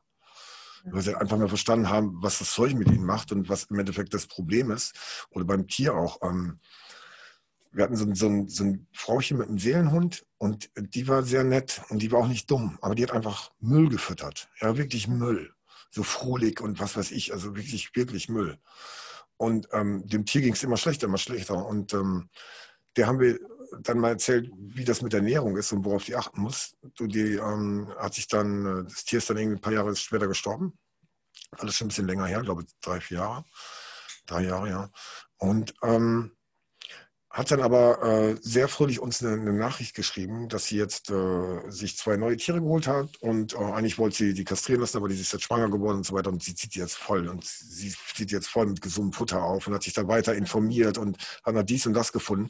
Und ähm, dann äh, sagte sie vom halben Jahr, glaube ich, war das, ähm, die hat da drei von den Tieren behalten, also fünf jetzt zu Hause. Und ähm, seitdem sie das vernünftig macht, sie war nicht einmal mehr beim Tierarzt, nicht ein einziges Mal mehr. Also es hat mega viel Kohle gespart, Stress gespart, äh, Schmerzen, Leid gespart. Ja?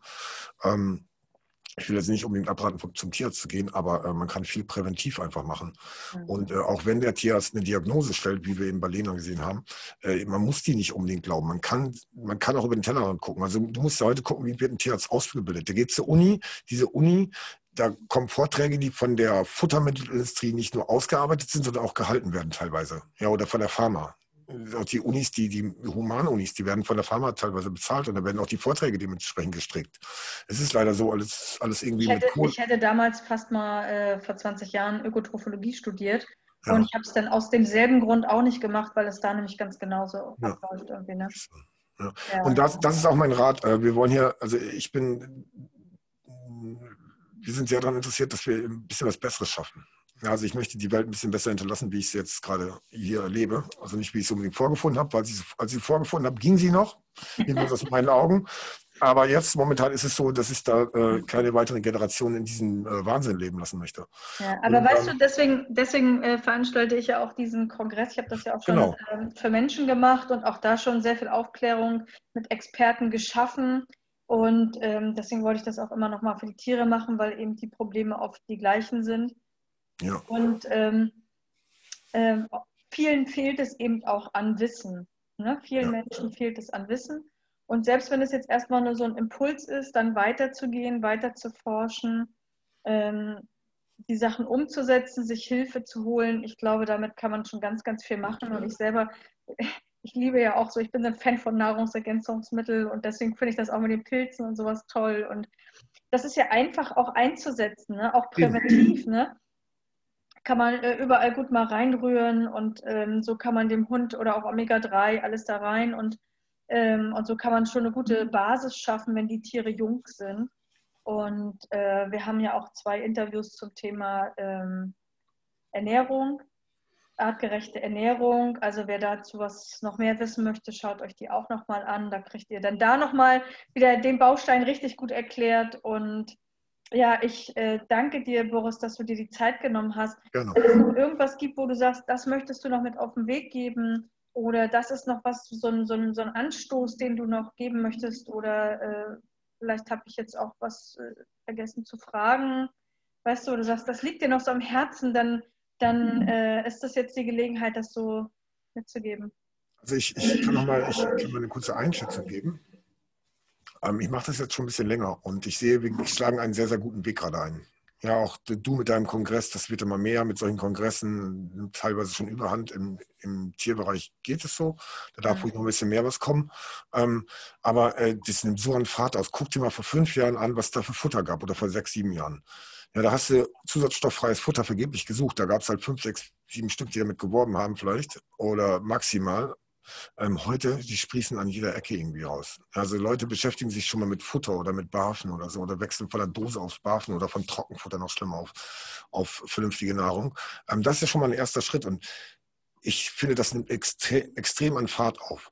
Ich sehe, bei uns ist ein ganz, ganz großes, äh, ganz, ganz großer Faktor, dass, dass wir ähm, sehr schnell Bekanntheit erlangt haben, dass ähm, wenn du fünf Jahre beim Arzt warst und dir ein Antibiotika geholt hast, und dir dann mit ein paar Informationen und ein paar zwei Mitteln oder einer Futter- oder Ernährungsumstellung dir selber helfen kannst, du quasi mehr Erfolg hast in viel kürzerer Zeit als der Arzt in Ewigzeiten, das macht was in deinem Weltbild. Äh, das macht was in deinem Welt, in deinem, an deinem Weltbild.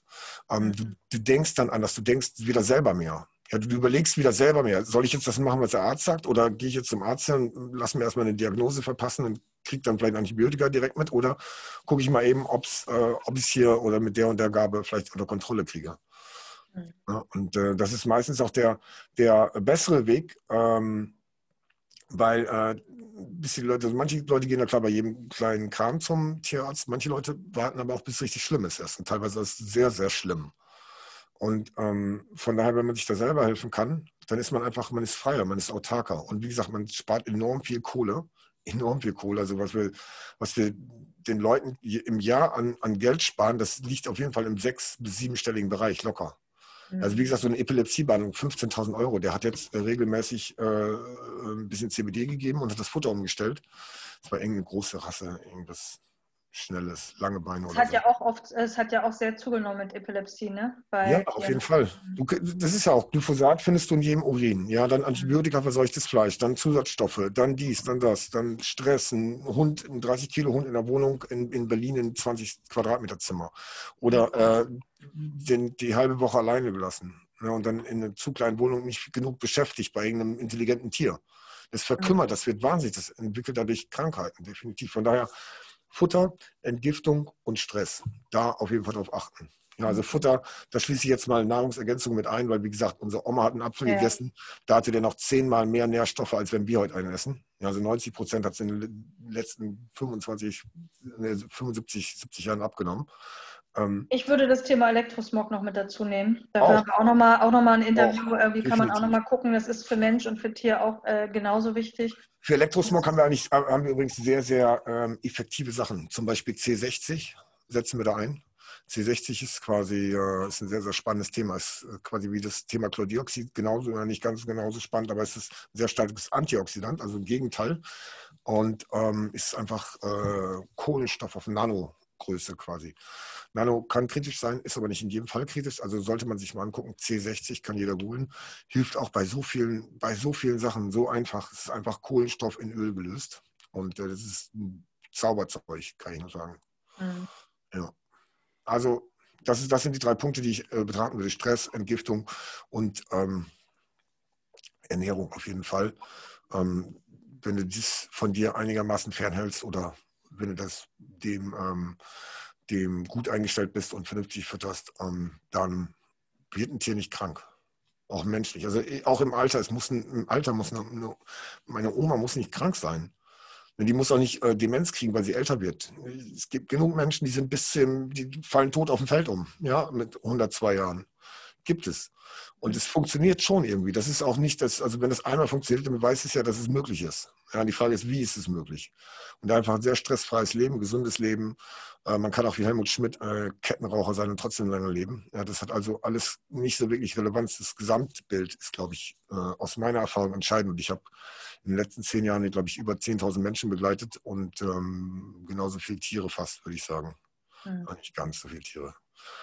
Aber ähm, das ist, so ein, das ist so, ein, so ein Gesamtbild, was ich daraus erkenne. Also Mhm. Stress, Ernährung und äh, toxische Belastung. Also Ernährung dann halt plus Mängel, äh, die dann durch Nahrungsergänzung behoben werden können oder müssen teilweise sogar, weil wir einfach nicht mehr die Gehälter in, äh, an Nährstoffen in der Nahrung haben. Ja, das will ich den Leuten als Tipp mitgeben. Ihr seid kritisch, denkt selber als Essenz. Vielen, vielen Dank, Boris, Gerne, für deine gerne, Zeit und für Danke. Äh, umfangreiches Wissen. Das äh, hat Spaß gemacht und ich hoffe, äh, dass die Zuschauer auch viel mitnehmen konnten und sich weiter informieren, um dann auch natürlich. Gesagt, die können auch gerne, genau, die können auch gerne bei uns anrufen. Also wir machen kostenlose Beratung für Mensch und Tier. Also bei uns brauchst du nicht zahlen, egal wie lange das dauert. Wir machen jetzt auch nicht, dass wir nach zehn Minuten sagen, okay, äh, wir würgen dich mal ab.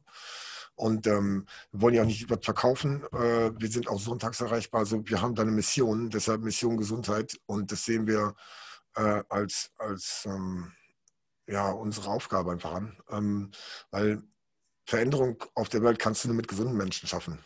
Da Mhm. gehören auch gesunde Tiere zu. Also viele kommen zum Beispiel auf ihre eigene Gesundheit über die Gesundheit ihrer Tiere. Erleben immer wieder.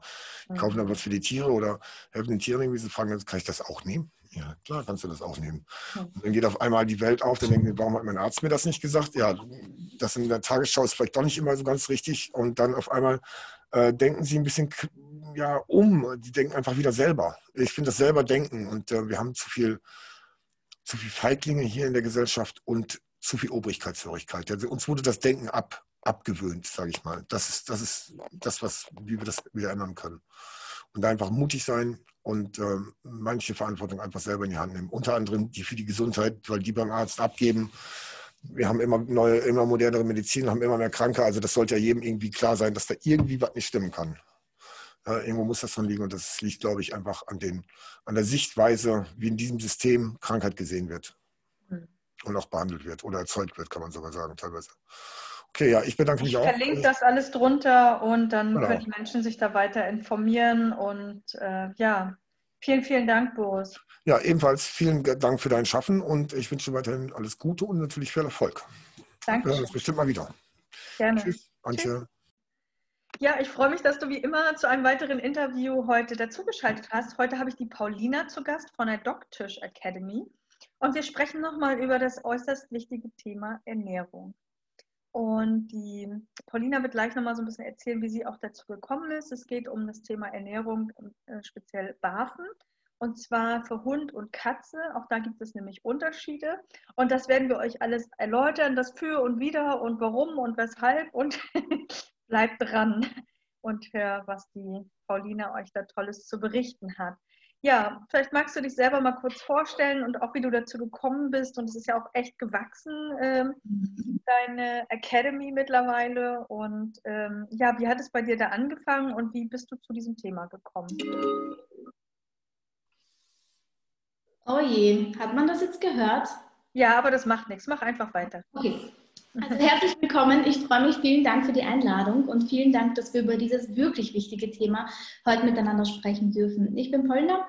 Ähm, wie du bereits erwähnt hast, ich möchte mich ganz kurz vorstellen. Ähm, ich arbeite mittlerweile seit über acht Jahren als Ernährungsberaterin und ähm, vor allem eben auch Dozentin bei uns in unserer Doctish Academy.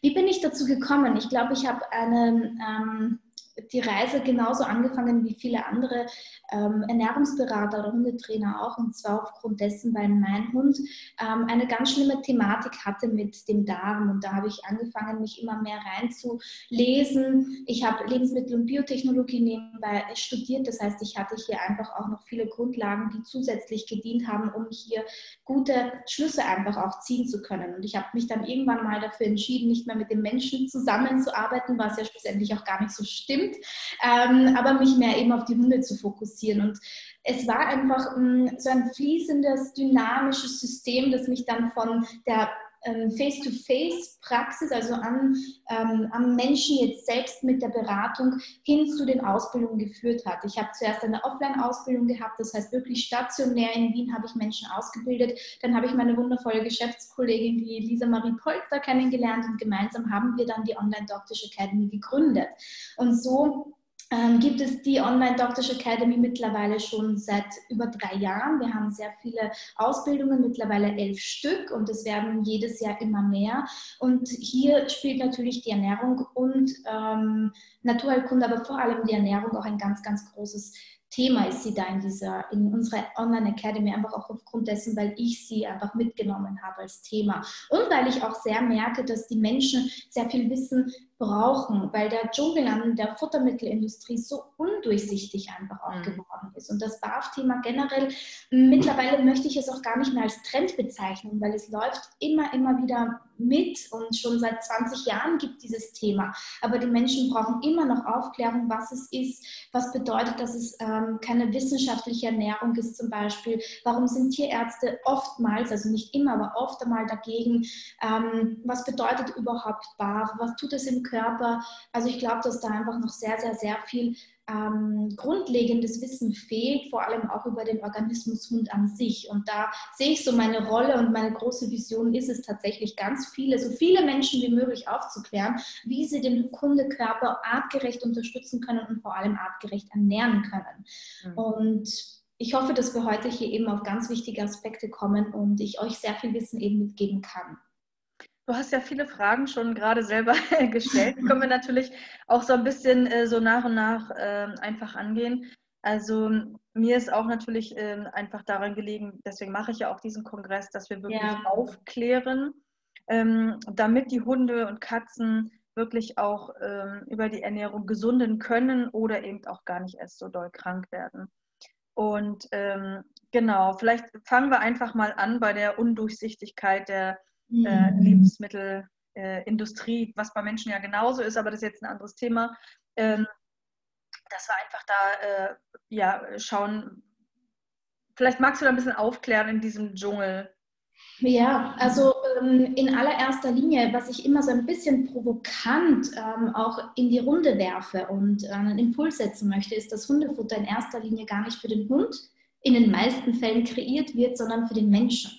Denn wenn wir uns alleine, alleine hineinversetzen in so einen Futtermittelmarkt, also wenn ich in ein Geschäft gehe und dann stehen dort ungefähr 25 verschiedene Dosen, nicht ein, also 25 verschiedene Hersteller oder gar nicht so viele Hersteller, sondern einfach Marken und dann von denen noch einmal 10 verschiedene Produkte dann bin ich irgendwo einfach schon verloren, alleine wenn ich nicht weiß, okay, wohin soll ich greifen? Was steht auf der Dose? Ähm, was sagt mir das, was auf dieser Dose steht? Also diese ganze Deklarationsangelegenheit, offene Deklaration, geschlossene Deklaration, Inhaltsstoffe, Fütterungsempfehlungen, ähm, Chargennummern, Mono, äh, also Single-Protein oder wenn man mehrere Fleischquellen ähm, in eine Dose integriert. Es gibt Fleisch, generell Fleischdosen. Also es gibt so viele Produkte einfach, ähm, dass man gar nicht mehr weiß, wo, wofür man sich entscheiden soll. Es gibt ja rassespezifische Futtermittel und hier stellt sich natürlich die Frage, macht das überhaupt alles Sinn? Und ich kann euch ganz einfach sagen, es ist ganz vieles einfach nur Marketing. Mhm. Ähm, eben die gesamte Optik, die Haptik, wie das Produkt auf den Menschen wirkt. Das ist so ausschlaggebend, weil wir Menschen müssen zu diesem Produkt greifen. Der Hersteller möchte, dass ich ja sein Produkt kaufe. Erst zu Hause machen wir es auf. Erst zu Hause bekommt der Hund es tatsächlich zu fressen. Und dann ähm, sage ich jetzt wirklich ein bisschen provokant, interessiert es ganz viele Hersteller einfach auch gar nicht mehr, wie es dem Hund dann damit geht. Sie, natürlich werben sie damit, dass es für den Hund gut ist, aber in allererster Linie geht es ganz vielen Herstellern um den Verkauf. Mhm. Und unsere Aufgabe ist jetzt nun zu er also herauslesen zu lernen, ähm, wie wirkt denn dieses Futter auf den Hundekörper? Worauf muss ich achten, damit ich ein gutes, qualitativ wertvolles Futter kaufen kann? Was bedeutet BAF in der Dose zum Beispiel? BAF, habe ich ja gesagt, ist mittlerweile gar kein so großer Trend mehr, aber begleitet uns. Und viele, die BAFen, wollen ja etwas sehr Positives dem Hund geben, weil sie gehört haben. Weg von der Chemie vor allen Dingen. Bitte? Weg von der Chemie ja, richtig, teilweise da drin ist. Ne? Richtig, mhm. ganz genau. Und dann kaufen sie im guten Gewissen ein Produkt, das sich nennt BAF in der Dose. Und das gibt es aber gar nicht, weil BAF bedeutet biologisch artgerechtes rohes Futter in dem ursprünglichen klassischen Sinn. Aber dadurch, dass diese vier Buchstaben BAF nicht ähm, rechtlich geschützt sind, kann jeder Hersteller aus diesen vier Buchstaben machen, was er will. Und deswegen kommt es hier zu tatsächlichen ähm, rechtlich legalen Täuschung des Endkonsumenten. Und deswegen mhm. ist es eben, und da betone ich das nochmal so wichtig, dass wir wissen, wie können wir das, was auf der Dose ist, tatsächlich deuten. Mhm. Kannst du da ein paar Beispiele nennen? Oder? Ja, es gibt bei, beim BAF zum Beispiel gibt es Hersteller, die, die ähm, werben dann mit biologisch artgerechtes richtiges Futter. Das heißt, sie haben aus diesen vier Buchstaben dann das Rohe weggenommen und haben daraus richtig gemacht. Und legal, rechtlich gesehen dürfen sie es. Aber der Endkonsument bekommt dann schlussendlich nicht das, was er eigentlich ursprünglich haben wollte. Also BAF heißt im Grunde genommen Rohkost, wenn man das genau will. Also rohes, rohes Fleisch, ne? Richtig, ganz genau. genau. Es sollen rohe Komponenten sein und nicht ja. ähm, in der Dose. Und wir müssen uns bewusst sein, und das ist vielleicht eine Wissenslücke, die wir natürlich uns zur Aufgabe machen, als Ernährungsberater auch diese zu, zu decken, dass alles, was in einer Dose verschlossen ist, darf nicht roh sein. Das ist alles gekocht, das ist alles verarbeitet. Hm. Und äh, jetzt, also viele beschäftigen sich ja schon mit dem Thema BAF oder denken ja. zumindest drüber nach. Nun stellt man sich das ja ein bisschen kompliziert vor und man braucht vielleicht einen extra Kühlschrank und immer dieses Fleisch und dann müssen da noch die Öle und dann braucht es irgendwie vielleicht noch Kohlenhydrate und oder ein bisschen Gemüse. Ähm, ich wüsste jetzt gar nicht, wo ich anfangen sollte. Weißt du, wie ich das meine? Ja, klar kann man sagen, ja, ich kaufe jetzt mal ein bisschen Hackfleisch oder mache mal ein bisschen Hühnchen klein und so und das würden sie sicherlich auch fressen, aber eben um langfristig dem Hund alles zu geben, was er braucht, ja. braucht es ja mehrere Komponenten. Und ich glaube, daran scheitern viele oder können auch viele Sachen verkehrt gemacht werden, wenn man eben diese Zusammensetzung nicht richtig beherrscht. Ne? Also gibt es da so Grund, so Faustregeln oder ähm, muss man das alles einzeln auch berechnen für, für Hund und Größe? Mhm. Also vielleicht kannst du dazu was sagen. Ja, also äh, in allererster Linie muss ich tatsächlich dazu sagen, dass diese biologisch artgerechte rohe Fütterung nicht für alle geeignet ist. Und da meine ich nicht nur die Hunde, sondern auch die Halter am Ende der Leine. Ähm, BAF ist vor allem am Anfang etwas komplizierter als einen Sack Trockenfutter aufzumachen und eine Kappe von diesem Trockenfutter in den Napf zu legen. Ähm, aber ich würde sagen, wenn der Hund gesund ist und ich auch die Kapazitäten habe in Zeit und Logistik, dann fände ich diese Fütterungsmethode auf jeden Fall sinnvoll, sie einzuführen. Aber du hast recht und das würde ich auch niemals verneinen, dass es am Anfang auf jeden Fall ein Aufwand ist, entweder man selbst äh, berechnet diese Komponenten, weil wir haben mehrere Komponenten, die individuell auf den Hund zugeschnitten sind. Oder ich suche mir einen Ernährungsberater, einen BAF-Berater, der das für mich macht und ich investiere einmalig oder mehrmalig je nach ähm, Abwechslung des Hundes im Napf ähm, in eine BAF-Beratung. Das würde ich auf jeden Fall nicht verneinen, dass es ein bisschen ein Aufwand ist. Man braucht natürlich, je größer der Hund ist, desto mehr Platz im Kühlschrank, im Tiefkühlfach. Wenn der Hund jetzt zum Beispiel 5 bis 10 Kilo wiegt, dann ist es nicht so viel Platz, den ich benötige. Wenn der Hund jetzt 30 Kilo wiegt oder 50 Kilo wiegt, dann ist natürlich einfach die Menge an Komponenten auch größer, die gefüttert werden.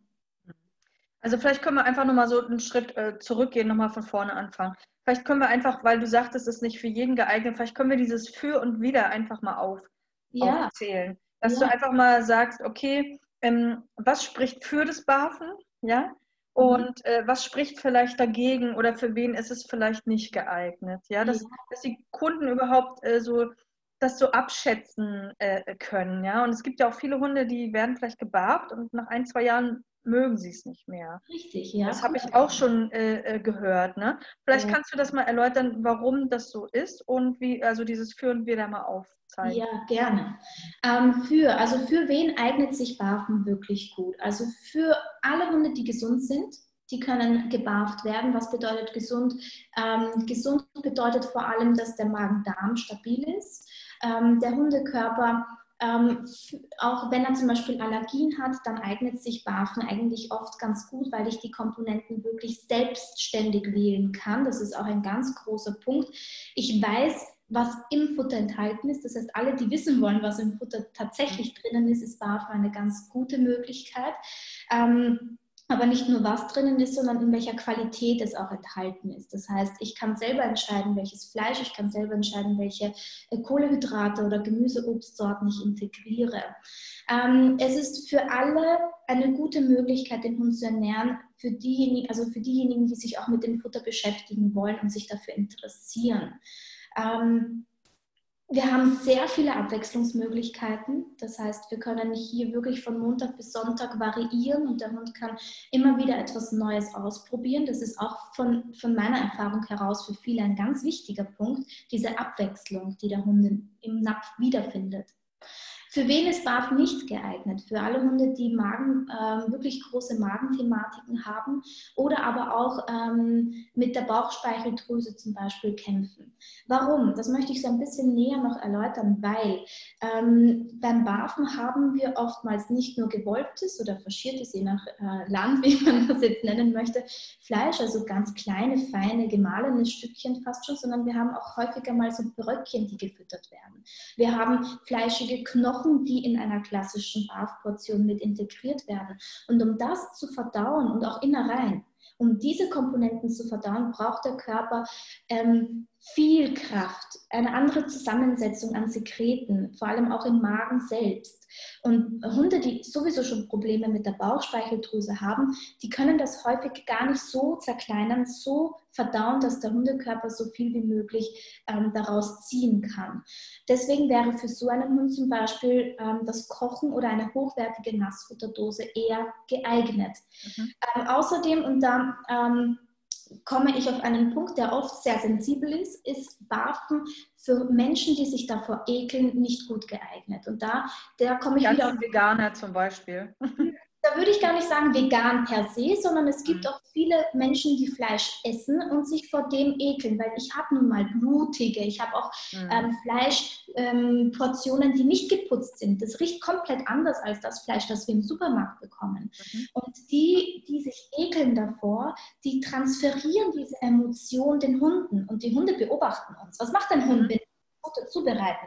Dann meistens sitzt der Hund daneben oder steht daneben, wedelt noch mit dem Schwanz und schaut auch, okay, es gibt jetzt das Futter. Wann kommt es? Wann kommt es? Und dann schaut es uns an und wir möchten eigentlich dieses Futter gar nicht hergeben und wir wollen es eigentlich auch gar nicht vorbereiten. Mhm. Es ekelt uns davor, es stinkt und Pansen uh, und, und dieses Gefühl, das wir hier in uns haben, diese, diesen Kloß im Hals, den geben wir den Hunden oftmals über, rüber. Und da spreche ich auch viel über Hundepsychologie. Ähm, und da kommt es häufig dazu, dass über Monate, über Wochen hinweg der Hund auf einmal aufhört zu fressen. Und wir fragen uns, warum? Und häufig sind wir selber der Grund dafür, weil wir sehr viel Druck ausüben, weil wir das Futter gar nicht mögen. Und ich sage immer und allen Hundebesitzern, BAF ist toll, wenn es euch möglich ist. Aber es gibt so viele andere Dinge, die auch okay sind für euren Hund, die wir individuell anpassen können. Deswegen finde ich eben, dass es wichtig ist, dass die Barfütterung sowohl für den Hund als auch für den Menschen passt. Deswegen, wenn man sich davor ekelt, dann sollte man nicht versuchen, alle Komponenten durch irgendetwas zu ersetzen, was ich eher mag, sondern einfach zu schauen, passt es überhaupt in mein Leben hinein. Und da spreche ich vor Ekel und auch die zeitliche Komponente, weil Menschen, die keine Zeit investieren wollen in die Barfütterung, die, die werden das auch nicht wirklich so machen, wie es dann schlussendlich sein sollte. Mhm. Also das freut mich gern, dass du das so sagst, dass du ähm, da auch wirklich so eine Alternative äh, nochmal auch ansprichst oder das auch ganz ehrlich sagst, dass es nicht für jeden 100 Prozent geeignet ist. Ne? Ja. Ähm, das ist, äh, es freut mich wirklich, weil ähm, manche haben so diesen Anspruch, ja, und zu sagen, ja, ich will das unbedingt machen oder das ist vielleicht für meinen Hund das Beste und selber müssen sie sich so überwinden. Genau. Ähm, und dann wirst du es auch auf Dauer nicht durchhalten. Wir haben ja oft schon mit unseren eigenen Sachen, dass wir uns gute Ernährung machen, mit unseren eigenen Zeitsachen so viel zu tun. Und dann hat der Hund, ja, wie soll ich das sagen, dann braucht er noch Beschäftigung und Auslaufen, dann hat man vielleicht noch Kinder. Und es ist ja manchmal auch einfach viel, ne? Genau. Und, äh, und wenn man das dann so versucht, so in so einem Zwang zu machen, dass das dann nicht funktioniert, ja. ähm, das kann ich mir gut vorstellen. Die andere Sache, die mir sich noch so stellt, ist das Thema Verkeimung oder auch gerade wenn ich unterwegs bin oder im Urlaub bin oder es gibt ja so Leute, die, was ich dann vielleicht auf dem Campingwagen sind und weiß ich das meine, so viel ähm, äh, Reisen, dann ist das äh, vielleicht auch nicht so die ideale Geschichte. Und dann ist auch die Frage, wie macht man das? Kann man dann ähm, jederzeit switchen oder ist das für den Hund dann auch wieder nicht gut von der Verdauung? Ja, also die Verkeimung möchte ich möchte noch diesen einen Impuls von dir ähm, aufgreifen, denn ähm, ich finde Barfen jetzt per se, ich versuche das jetzt wirklich so objektiv wie möglich zu gestalten, weil ich es eben so wichtig finde, dass man für sich selber die richtige Entscheidung tritt mhm. und für den Hund natürlich auch. Ähm, die Verkeimung, vor allem bei Barfutter, ähm, das keine so hohe Qualität hat, weil Billigfleisch ist ja auch immer ein Thema, vor allem vielen Hundehaltern darf es ja nicht zu teuer werden und da kann es häufiger dazu kommen, dass das Fleisch eben ähm, einfach eine höhere Keimbelastung trägt.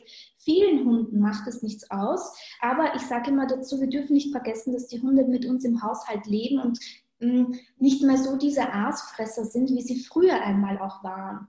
Ähm, und da kann es immer wieder dazu passieren, dass einfach die Keimbelastung dann im eigenen Hundekörper einfach höher wird. Und vor allem gibt es immer diese Thematik, Hunde barf ist so keimbelastet und so gefährlich für den Hund. Das würde ich gar nicht sagen, sondern ich würde eher sagen, dass wenn Menschen im Haushalt leben, die immungeschwächt sind, und da spreche ich wirklich von sehr, sehr alten, sehr, sehr kranken Menschen, die vielleicht eine Chemotherapie gerade machen, mhm. die muss man sehr wohl auch ein klein wenig schützen und darauf achten, dass eine Küchenhygiene einfach vorrätig, also vorhanden ist, weil diese Keime, und da spreche ich von Salmonellen oder Clostridien etc., ähm, die dann auf den Menschen natürlich über Schleimhäute auch übertragen werden können. Das ist Faktum, das ist eine Tatsache. Und damit bedeutet es nicht, dass BAF schlecht für den Hund ist, sondern dass man diesen Gedanken mit im Kopf haben sollte, den man natürlich durch gute Hygiene so gut wie möglich minimieren kann. Aber es sollte uns auf jeden Fall bewusst sein und wir sollten es nicht als ein Negativum betrachten, sondern einfach als reine Tatsache, die da ist, weil ich immer wieder so emotionale Gespräche wahrnehme, dass, oh mein Gott, und er hat gesagt, dass Barfen so schlecht ist, weil wir Keime haben. Es ist aber wirklich so. Also Fleisch wird, nachdem es stirbt, zersetzt durch Mikroorganismen und die, wenn wir nicht darauf achten, können sich vermehren durch falsches Auftauen, Lagerung, falsche Lagerung etc. Ähm, so, jetzt habe ich mich wieder so reingeredet und ähm, genau, wir wollten auf die Menschen ähm, zurückkommen, die eben einfach unterwegs sind eine BAF-Alternative oder wie muss ich äh, darauf achten, ob ich diese Thematik ähm, umsetze, also die umstellen kann, von BAF auf Trocken, von Trocken auf BAF auf Kochen und so weiter. Das ist etwas, ähm, was wir nicht unbedingt immer durchführen können, vor allem weil der Hundekörper braucht Zeit, um sich auf eine Fütterungsmethode einzustellen. Vor allem, wenn wir uns betrachten, welche Komponenten wir in einer BAF-Ration haben und wie zum Beispiel das extreme Gegenteil Trockenfutter aus was es besteht. Und wenn ich von einem Tag auf den anderen von Trockenfutter auf Barf oder von Barf auf Trockenfutter wechsle, dann kommt es zu Durchfall, zu Erbrechen, zu einem Leerlauf im Magen zum Beispiel, weil wir hier Zeit brauchen, damit der Körper wieder seine Sekrete, seine Flüssigkeiten auf die Ernährung einstellen kann. Alleine hier kann ich mir ja bewusst machen aus dem Hundetraining, da gibt es ja diese Pavlovsche Konditionierung. Der Hundekörper fängt bereits die Verdauung an, noch bevor überhaupt Nahrung im Körper ist. Das heißt, er merkt sich zu einem Teil, was er tagtäglich an Futter bekommt. Und dafür produziert er schon im Voraus seine Flüssigkeiten. Das heißt, wenn er sich darauf vorbereitet, wow, heute kommt ein Knochen, heute kommt ein Muskelfleisch, wow, ich freue mich, dafür brauche ich sehr, sehr saure Sekrete. Und dann kommt zum Beispiel so ein kohlehydratlastiges Bröckchen. Mhm dann ist er viel schneller mit diesem Bröckchen fertig, hat noch sehr viele Sekrete in seinem Magen liegen und auf einmal fängt eine Gastritis an. Auf einmal fängt der Hund gallig zu erbrechen an. Und wir fragen uns, warum ist das passiert? Er bekommt doch eher gutes Futter. Und er ist eh auch gesund, aber der Hund leert, der, der ist einfach leer gelaufen, weil einfach die Verdauung schneller abgelaufen ist als üblich. Mhm. Das heißt, wir sollten hier uns bewusst sein, dem Hund einfach die Zeit geben. Da spreche ich von drei bis sieben Werk, also drei bis sieben Tagen, ähm, in denen der Körper langsam wieder auf die Fütterung neu eingestellt wird. Mhm. Wie würde das aussehen, so eine Umstellung? Also, äh, ich meine, Trockenfutter bin ich ja jetzt generell nicht so ein Freund, äh, aber ähm, sag mal, sagen wir mal ein hochwertiges Dosenfutter, ja? Ähm, dass man dann sagt, okay, dann äh, mischt man das oder wie würde man das dann machen? Eher nicht mischen. Also ich würde das tatsächlich nicht mischen, sondern ich würde tagtäglich ähm, die Portionen zum Beispiel dreimal am Tag füttern und eine Portion davon immer durch das neue Futter ersetzen. Mhm. Und im Idealfall, manchmal, wenn ich einen wirklich gut stabilen Hund habe, dann eignet es sich auch, dass der Hund über eine gewisse Zeit fastet und dann über eine gekochte Ration, weil gekochtes Futter vertragen die Hunde zu 99 8,9 Prozent am besten tatsächlich, ähm, kann ich dann auf die neue Fütterungsmethode umswitchen. Hm, okay. Dann gibt es ja, ähm, also bei euch, äh, ihr habt ja so Kurse entwickelt, wie man das lernen kann, auch wie das so für die Leute, die so Autodidakt sind und jetzt keinen Ernährungsberater in der Nähe haben, kann man sich das ja auch selber irgendwie beibringen. Ähm, dann gibt es ja auch, habe ich gesehen, irgendwie so Fertigmenüs so zu kaufen, so BAF-Menüs, die man dann eben nur auftaut, aber auch schon alles drin hat, ja. Öle und so weiter. Ähm, wie, wie empfindest du das irgendwie? Ähm, ist das denn im Verhältnis teurer oder ist das eben auch, ja, man tut, es ist so ein Kompromiss, man tut dem Hund was Gutes, aber äh, hat nicht so viel Arbeit damit? Äh, ja. Was hältst du davon? Ja, ähm, grundsätzlich ähm, bin ich davon überzeugt, dass es möglich ist, fertige BAF-Menüs in einer hohen Qualität herstellen zu können. Ein paar Hersteller gibt es auch, also die Möglichkeit besteht tatsächlich. Man muss sich eben nur dessen, ähm, man muss eben nur dieses Wissen haben, wie erkenne ich so ein gutes Futter. Ähm, ganz so 100% individuell wird es natürlich nicht möglich sein. Jetzt möchte ich aber noch einen ganz kurzen Impuls setzen. Und zwar, beim, wegen dieser Frage, ist es teurer oder nicht? Es sind natürlich andere Herstellungsprozesse, also nicht alle sind ident zwischen zum Beispiel einem Nassfutter und einem Barfutter, das fertig abgepackt ist. Aber wir müssen uns vorstellen, dass ein ganz großer Teil dessen, das heißt das Kochen, das Autoklavieren, das Sterilisieren, fällt in solchen Teilen der Produktion weg. Ein fertig abgepacktes Barfutter, das als Alleinfuttermittel deklariert wird, muss aber dieselbe Mineralisierung und Vitaminisierung enthalten wie ein Nassfutter. Das heißt, es ist grundsätzlich kaum etwas anderes als eine rohe Nassfutterdose. Und da möchte ich jetzt eben darauf hinaus, was war denn der ursprüngliche Gedanke meiner Futterumstellung auf rohe Komponenten. Denn wir müssen wissen, dass BARF, also die biologische artgerechte rohe Fütterung, keine evidenzbasierte Fütterung gibt. Dafür gibt es keine Statistiken, dafür gibt es keine Zahlen. Sie basiert tatsächlich auf Erfahrungswerten. Aber was macht jetzt der Produzent? Der Produzent hat erfahren und erkannt, wow, der Markt ist reif dafür, dass die Menschen diese fertigen Produkte kaufen. Aber die Menschen wollen auch die Sicherheit haben, dass der Hund alles bekommt, was er braucht. Deswegen hauen sie in diese rohen Komponenten nochmal dieses Futter, also dieses Mineralfutter mit dazu, damit es tatsächlich dann alle Nährstoffe bekommt, äh, damit der Hund alle Nährstoffe bekommt, die er braucht. Aber der ursprüngliche Gedanke dahinter, was ich tatsächlich machen möchte, ist dann meiner Meinung nach nicht mehr gegeben. Mhm, okay. Ist das verständlich?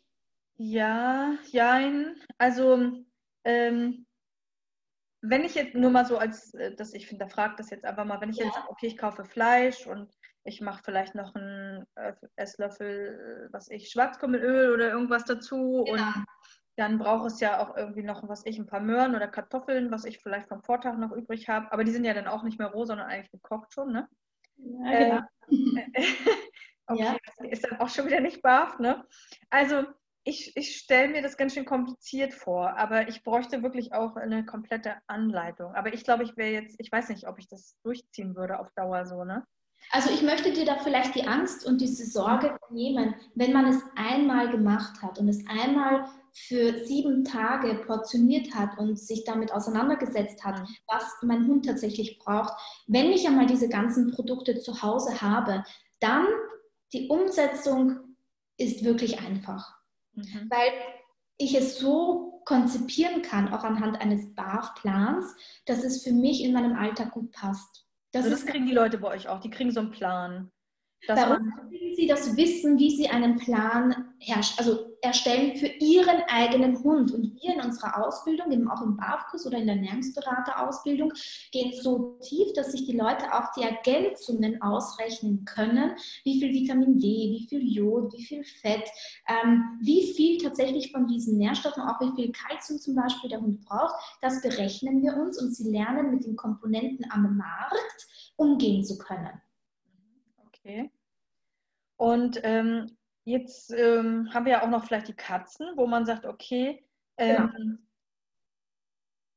eigentlich sind es ja auch Fleischfresser, ganz normal, ja, und werden ja auch zum Teil sehr falsch ernährt und haben auch äh, viele, viele Probleme, äh, wie bei Menschen, die ganzen Zivilisationskrankheiten, wie manche Hunde eben auch, die äh, jahrelang eben falsch ernährt wurden. Ähm, ja. Gibt es jetzt zwischen Hund und Katze so Unterschiede oder, also jetzt mal abgesehen vom Gewicht? Oder, oder auch von der Zusammensetzung? Also ja, das gibt es tatsächlich. Also die Katze, finde ich, äh, darf man nicht mit dem Hund vergleichen. Also man, vergleichen darf man sie aber nicht gleichsetzen. Mhm. Ähm, die Katze ist definitiv kein kleiner Hund und hat auch andere Nährstoffbedürfnisse ähm, als der Hund, einfach auch aufgrund dessen, weil die Entwicklung der Katze über die ja, Jahrzehnte einfach und Jahrhunderte, Jahrtausende komplett anders ist als die vom Hund. Ähm, wenn man sich Katzen in der freien Wildbahn betrachtet, dann wird man schnell merken, dass Katzen auch nur zwischen vier und sechs Jahre alt werden. Und bei uns zu Hause werden sie ja schon einmal bis zu 18, 20 Jahren, wenn es wirklich gut geht. Mhm. Ähm, grundsätzlich bin ich keine Katzenexpertin. Ich kann also nur diese Hard Facts nennen. Wir haben aber eine ganz tolle Katzenexpertin bei uns im Team. Ähm, die diese wundervolle Ausbildung zum Katzenernährungsberater auch erstellt hat. Aber wir haben bei der Katze einfach dieses, diese ganz große Wichtigkeit, dass sie wirklich angewiesen sind auf tierisches Protein. Also viel, viel, viel stärker ausgeprägt als beim Hund. Das heißt, ich finde, dass bei Katzen und da spreche ich wirklich aus tiefstem Herzen, die Barfütterung immer an erster Stelle zu ziehen ist. Also das ist wirklich etwas, womit sich Katzenbesitzer heutzutage auseinandersetzen müssen. Weil Katzen, wenn sie Freigänger sind, haben die Möglichkeit, sich von lebendigen Tieren zu ernähren. Das heißt, die können das gut ausbalancieren. Aber Katzen, die ihr Leben lang zu Hause leben und mit Trockenfutter ernährt werden, die haben meiner Meinung nach wirklich etwas verpasst in ihrem Leben, in einem artgerechten Leben. Und äh, da spreche ich zum Beispiel eben über diese Notwendigkeit der tierischen Proteine, über die ähm, klitzekleine Notwendigkeit, also der Bedarf an Kohlenhydraten bei der Katze, beläuft sich wirklich auf ein Minimum, nur deswegen, weil sie Ballaststoffe brauchen, um die Verdauung einfach so ein bisschen anzuregen. Aber sie ziehen da überhaupt keine Nährstoffe heraus. Sie haben einen komplett anderen Stoffwechsel als Hunde, einfach auch aufgrund dessen, weil sie Häppchenfresser sind. Das heißt, sie brauchen über den Tag verteilt mehrere kleine Portionen. Das heißt, eine ähm, Ad libitum-Fütterung bei der Katze macht viel mehr Sinn als beim Hund zum Beispiel, weil wenn wir nicht zu Hause sind, muss die Katze ihren Stoffwechsel einfach aufrechterhalten und immer wieder ein bisschen was aufnehmen. Ähm, die Katze hat zum Beispiel viel, viel stärker ausgeprägt dieses, ähm, diese Neophobie, also diese Angst vor Neuem zum Beispiel und diese Prägungsphase auf Futter ist bei der Katze extrem ausgeprägt. Das heißt, wir sind angewiesen, die Katze ist angewiesen schon da von, von klein auf, dass wir verstehen, welche Fütterung, also zum, diese fleischige Fütterung für sie viel wertvoller ist als bei ähm, Hunden. Ähm, Katzen zum Beispiel, um jetzt wirklich auch direkt dieses BAF-Thema noch einmal aufzugreifen, haben viel, viel mehr in der Prozentanzahl Muskelfleisch, viel weniger Innereien. Sie brauchen auch viel mehr Taurin als der Hund. Das ist für sie eine essentielle Nährstoffquelle, also ein essentieller Nährstoff, den sie aufnehmen müssen, weil sie ihn selber nicht produzieren können. Ähm, das gestaltet sich auch aufgrund dessen, weil zum Beispiel die Mäuse, die sie fangen, extrem viel Taurin haben. Und so hat der Körper gelernt, ich muss das gar nicht selber produzieren, ich bekomme es ja sowieso von außen. Mhm. Deswegen müssen wir auch das betrachten und mit einbeziehen in unsere Barfrationen. Und so gibt es immer wieder Unterschiede zwischen Hund und Katze. Deswegen eine kleine Barfportion für den Hund kann ich nicht einfach der Katze geben. Da muss ich ganz komplett Unterschiede ziehen und auch eben in einem Barfplan festigen. Mhm. Einfacher, Entschuldigung, noch einen ganz kurzen Satz.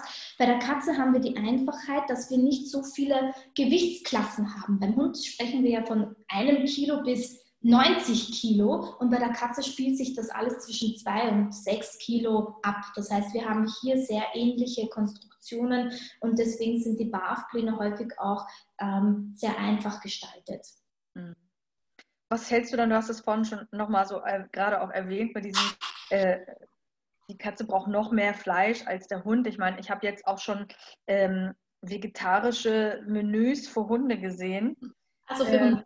Äh, auch, ja, auch ein Trend, ne? So, ja, also, oder wo der Hund vegan oder eben vegetarisch ernährt wird. Ich meine, meines Erachtens ist ein Hund wirklich einfach ein Fleischfresser.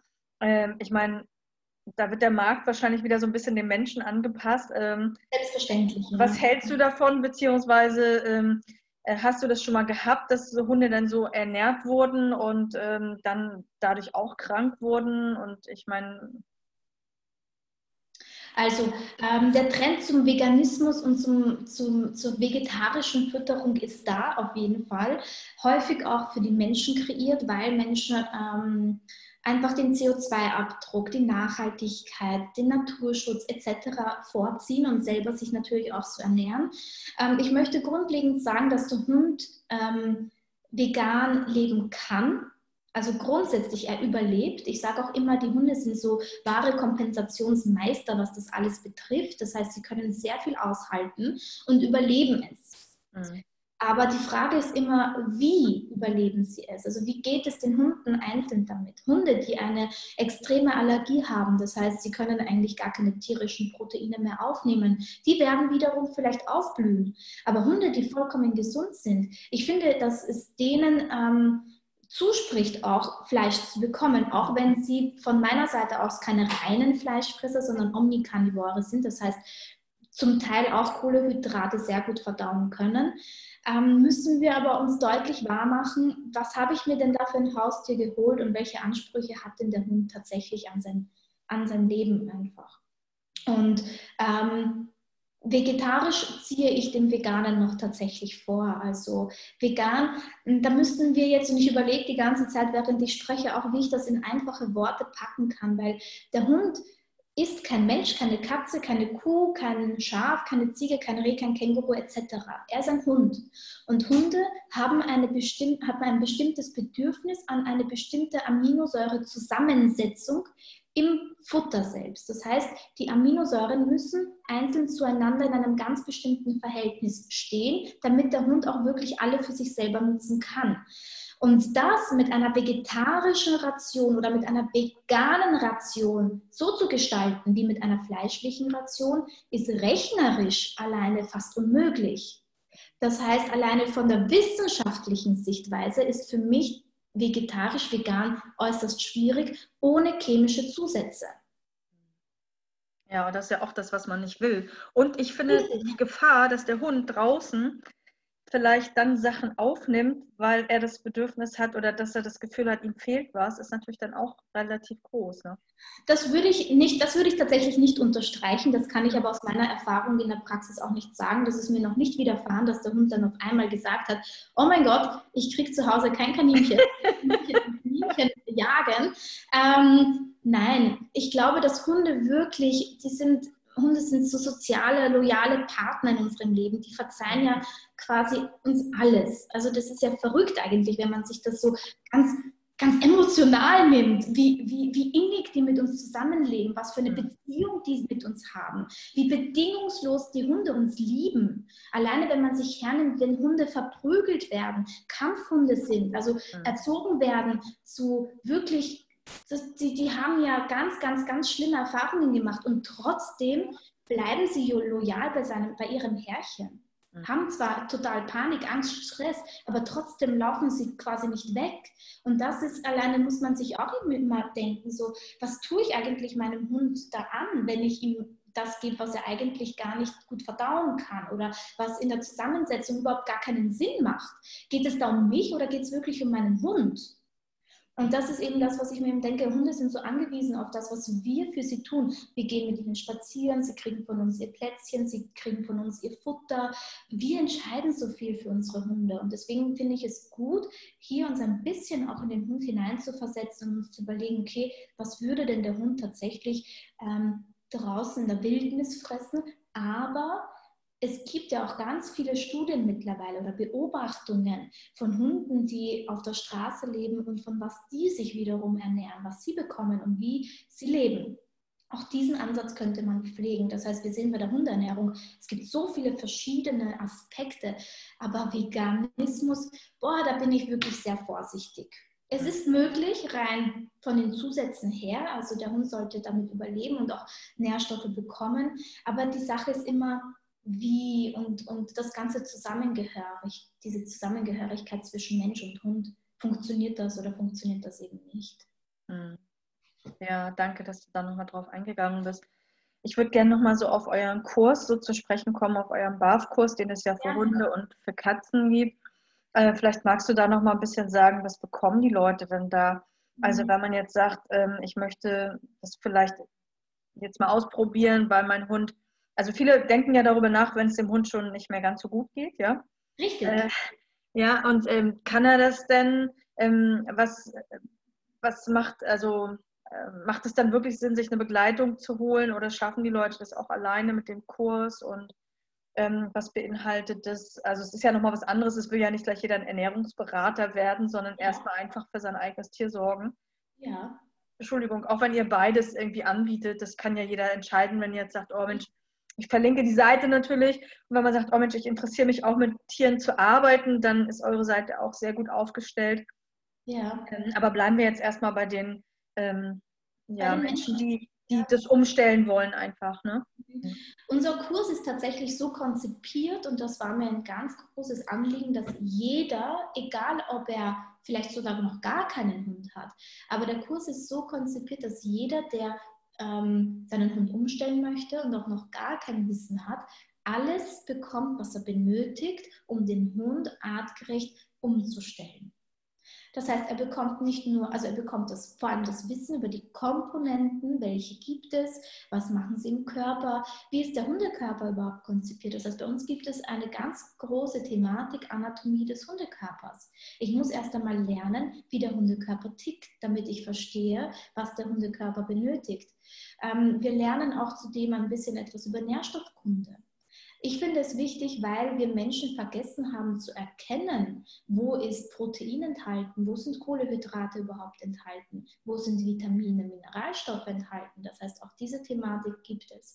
Wir gehen darauf ein, wie berechne ich die Menge, die der Hund benötigt pro Tag, individuell auf meinen eigenen Hund. Wie berechne ich dann die einzelnen Komponenten auf diese Tages- oder Wochenmenge? Wie berechne ich die Ergänzungen? Wie stelle ich meinen Hund artgerecht um? Wie gehe ich auf Welpen ein? Wie gehe ich auf Senioren ein? Also das alles gibt es von uns in diesem BAF-Kurs. Was kostet er? Der kostet ähm, 125 Euro, aber wir haben darauf einen ganz tollen Rabattcode und Gutscheincode, den wir hoffentlich auch hier verlinken können. Mhm, ähm, bestimmt. Genau. Da freuen sich die Kunden ja auch immer, wenn wir dann einen äh, wenn sie etwas sparen können. Und ähm, wir wollen es ja auch den Menschen einfach machen, Sachen auszuprobieren. Ne? So. Ganz genau. Für die Katze, weil du es angesprochen hast, für die Katze haben wir keinen expliziten BAF-Kurs, sondern wir haben den Ernährungsberater für die Katze, der aber einen ganz großen Anteil eben an BAF ähm, enthält, weil es einfach so ein ganz großer, wichtiger Punkt ist im Leben der Katze. Mhm. Ja. Genau. Also wir haben außerdem, wenn ich dann noch vielleicht sagen kann, es ist bei uns nicht so, dass man kauft sich diesen Kurs und ist dann alleine damit. Ja. Ähm, bei uns ist es eher so, dass wenn man sich einen Kurs kauft, kauft man sich auch die Expertise von über mittlerweile fast schon 4000 Teilnehmern. Ähm, wir haben bei uns eine ganz große Community gegründet und, und gegründet ist ein bisschen immer so, bah, aber wir sind eine große Familie, die sich einander hilft, weil wir eine ganz große Vision haben, miteinander den Hunden und den Katzen und den Tieren generell einfach zu helfen und zu unterstützen. Und deswegen würde ich einfach alle einladen, ähm, schaut einfach mal vorbei. Wir haben ein Forum, wo wir miteinander uns austauschen können. Ähm, und wir haben vielleicht auch interessant zwei Gratiskurse sogar angeboten, wo man wirklich auch einiges an Wissen bekommt. Da gibt es einen mit mir, den Backkurs für Hunde. Backkurs, okay. Was machst du da denn? Hundekekse backen, oder wie? Hm? Ja, da gibt es Hundetorten, Kekse. Ja. Okay. Ja, also wirklich auch ganz liebe Sachen und nette Sachen. Und es geht eben darum, dass wir eine große Familie sind, doch alle, oder? Und wir sind alle nur Menschen und wollen doch einfach nur ein schönes Leben mit unseren Hunden führen. Ich meine, das ist natürlich toll, wenn das noch äh, kostenfrei für die Menschen ist. Ähm, schaut sich das bestimmt der ein oder andere gerne an. Also zum einen macht es ja Spaß. Also es gibt Leute, die ja auch Spaß allgemein so am Backen haben. Äh, ja. Und dann ist das ja auch ein schönes Geschenk, ne? was man mal wenn man so selbstgebackene Hundekekse hat und kann das mal irgendwo mit hinbringen und hat dann gesunde Leckerli, äh, da kann ich mir vorstellen, dass das wirklich äh, den Menschen Freude macht. Und das ist ja toll, dass du das so kostenfrei zur Verfügung stellst. Das kann ein Einstieg auch schon mal sein, ne? zu sagen, okay, ich probiere mal was aus, ich beschäftige mich. Und ähm, es gibt ja diesen Spruch, Backen ist Liebe. Und ich ja. habe mal Konditor gelernt und ich kann das nur bestätigen. ähm, Kochen eigentlich auch, ne? aber äh, so, es ist einfach, wenn man dann selber was herstellt und macht und ähm, da wirklich seine Liebe mit reingibt, das spüren die Tiere, das spüren die Menschen, das äh, schenkt Freude ne? so, und Aufmerksamkeit. Und vielleicht ist das erstmal schon mal ein Einstieg zu sagen, okay, damit habe ich mal schon gestartet und jetzt möchte ich gerne nochmal weitermachen. Also das freut mich richtig, das wusste ich gar nicht. Das schaue ich mir auch gerne nochmal an. Ja, gerne. Ja, Vielen, vielen Dank, äh, dass du da jetzt so ein bisschen so aufgeklärt hast. Gibt es noch irgendwas, wo du sagst, das möchtest du den Menschen noch mit auf den Weg geben? Das liegt dir noch am Herzen, das habe ich vielleicht vergessen zu fragen. Ähm, dann ist das eine gute Gelegenheit, das einfach zu teilen gerade. Ja, also was, was ich wirklich immer sehr gerne mitgebe, ist, ähm, sich einfach mutig diesen Weg auch geben, zu sagen, man möchte eine Veränderung herbeiführen. Viele haben eben Sorgen, Zweifel und Zweifel, sage ich immer, sind so die inneren Verräter. Einfach den Mut haben, einfach auch nachzufragen, sich weiterzubilden und zu hinterfragen. Und dann ein äh, bisschen auch so ein bisschen auf seine Intuition, auf seinen Bauch ähm, hören, ob es richtig ist oder nicht. Und dann bin ich mir ganz sicher, dass man den richtigen Weg für sich findet. Ja, vielen, vielen Dank, Paulina. Das können wir als Schlusswort gerne so stehen lassen. Danke für deine Zeit und deine Aufklärung. Sehr gerne. Ich danke dir. Danke.